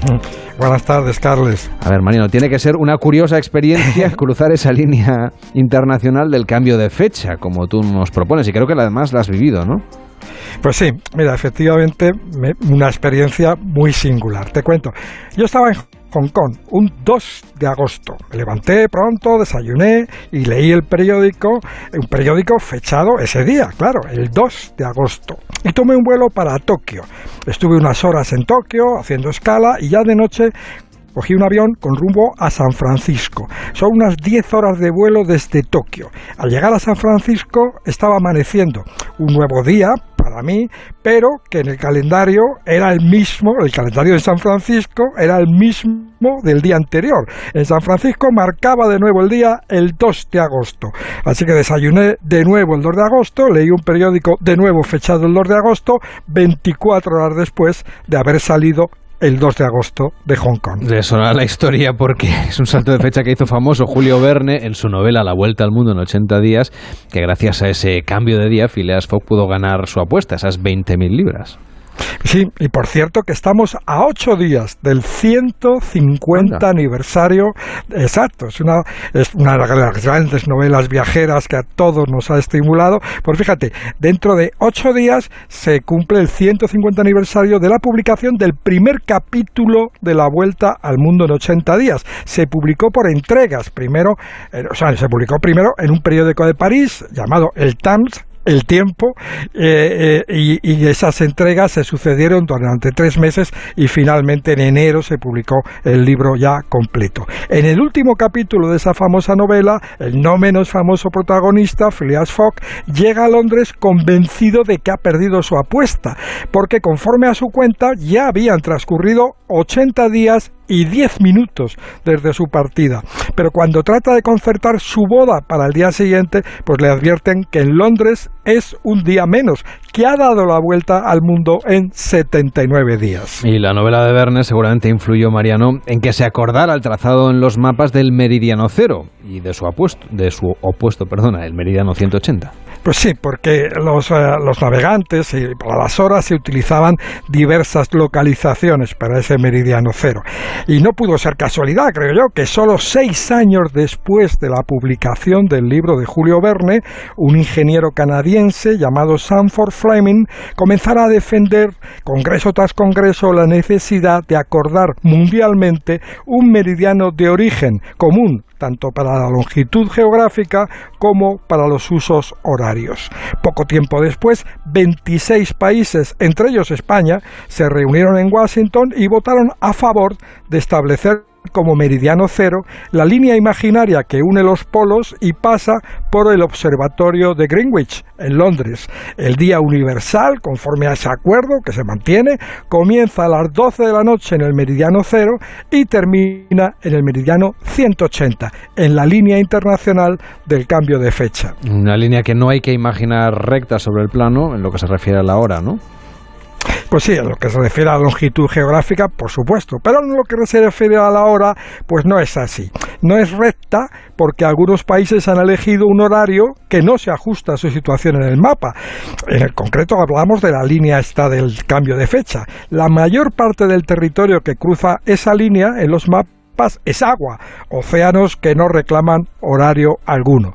Los problemas han surgido en algunas islas habitadas, en concreto las islas de Kiribati y Samoa, que han obligado a los mapas a mover el dibujo de la línea del cambio de fecha a crear un extraño ángulo que a Kiribati y Samoa les ha permitido pasar de ser los últimos países en recibir el día a ser ahora los primeros. Y de hecho son los primeros también, ¿no? Eh, del mundo que reciben el año nuevo.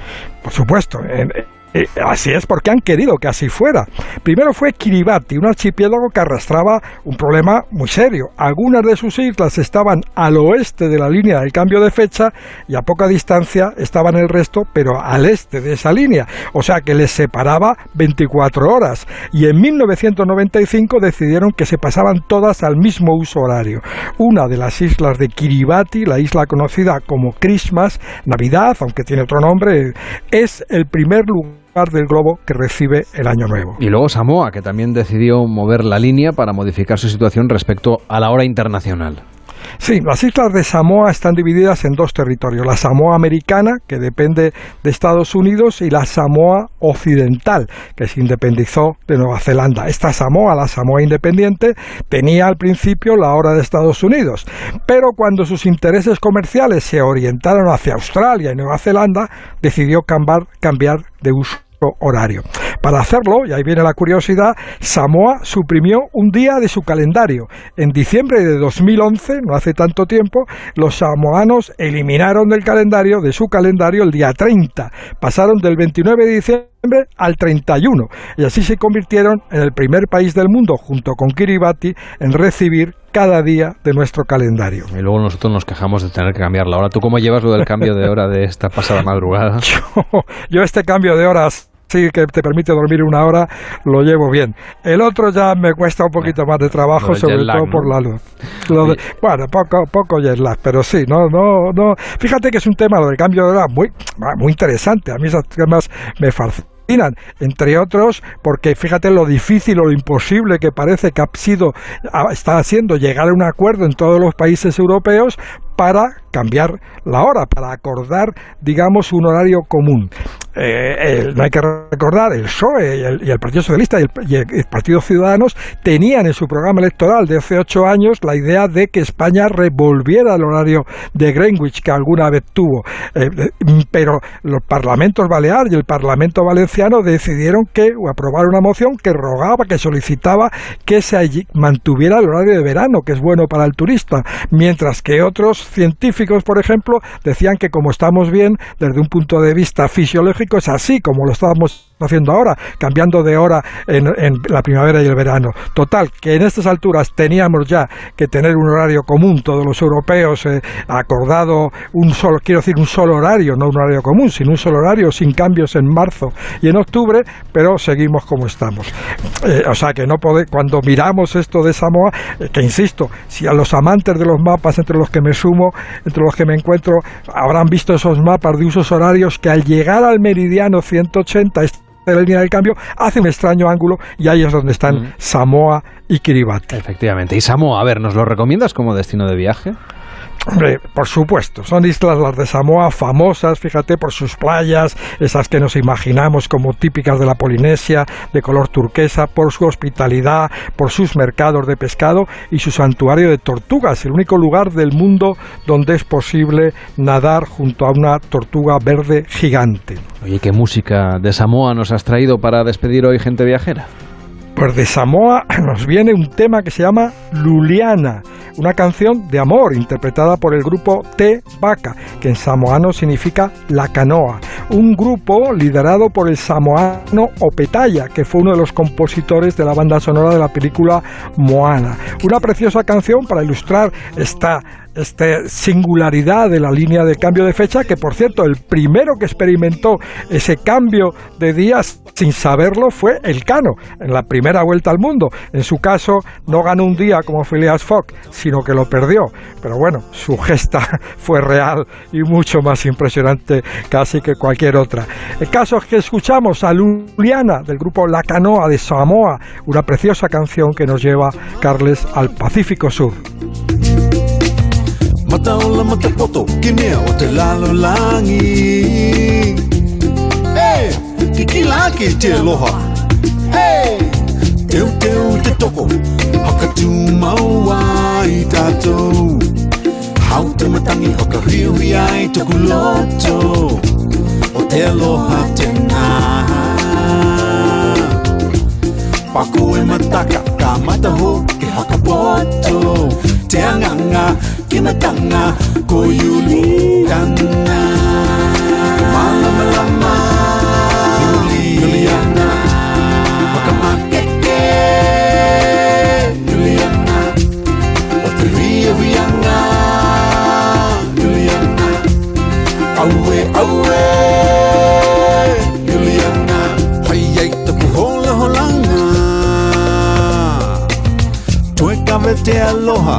Gracias Mariano, cuídate mucho. Hasta la semana que viene. Feliz semana, Carles. Un abrazo. Nosotros volvemos el próximo fin de semana en Gente Viajera. Les esperamos el sábado desde nuestra emisora en Villajoyosa en la emisora de la Marina Baixa que vamos a inaugurar junto con Jaime Cantizano y todo el equipo de Por fin no es lunes. Estaremos en la comunidad valenciana. Hoy nos escuchan gracias a Fran Villar, a Jorge Zamorano y a David Fernández que han estado en las vías de sonido aquí en Gente Viajera. Empieza Noticias Fin de Semana con Juan Diego Guerrero. Les dejamos con música samoana. En Onda Cero, Gente Viajera, Carlas Lamelo.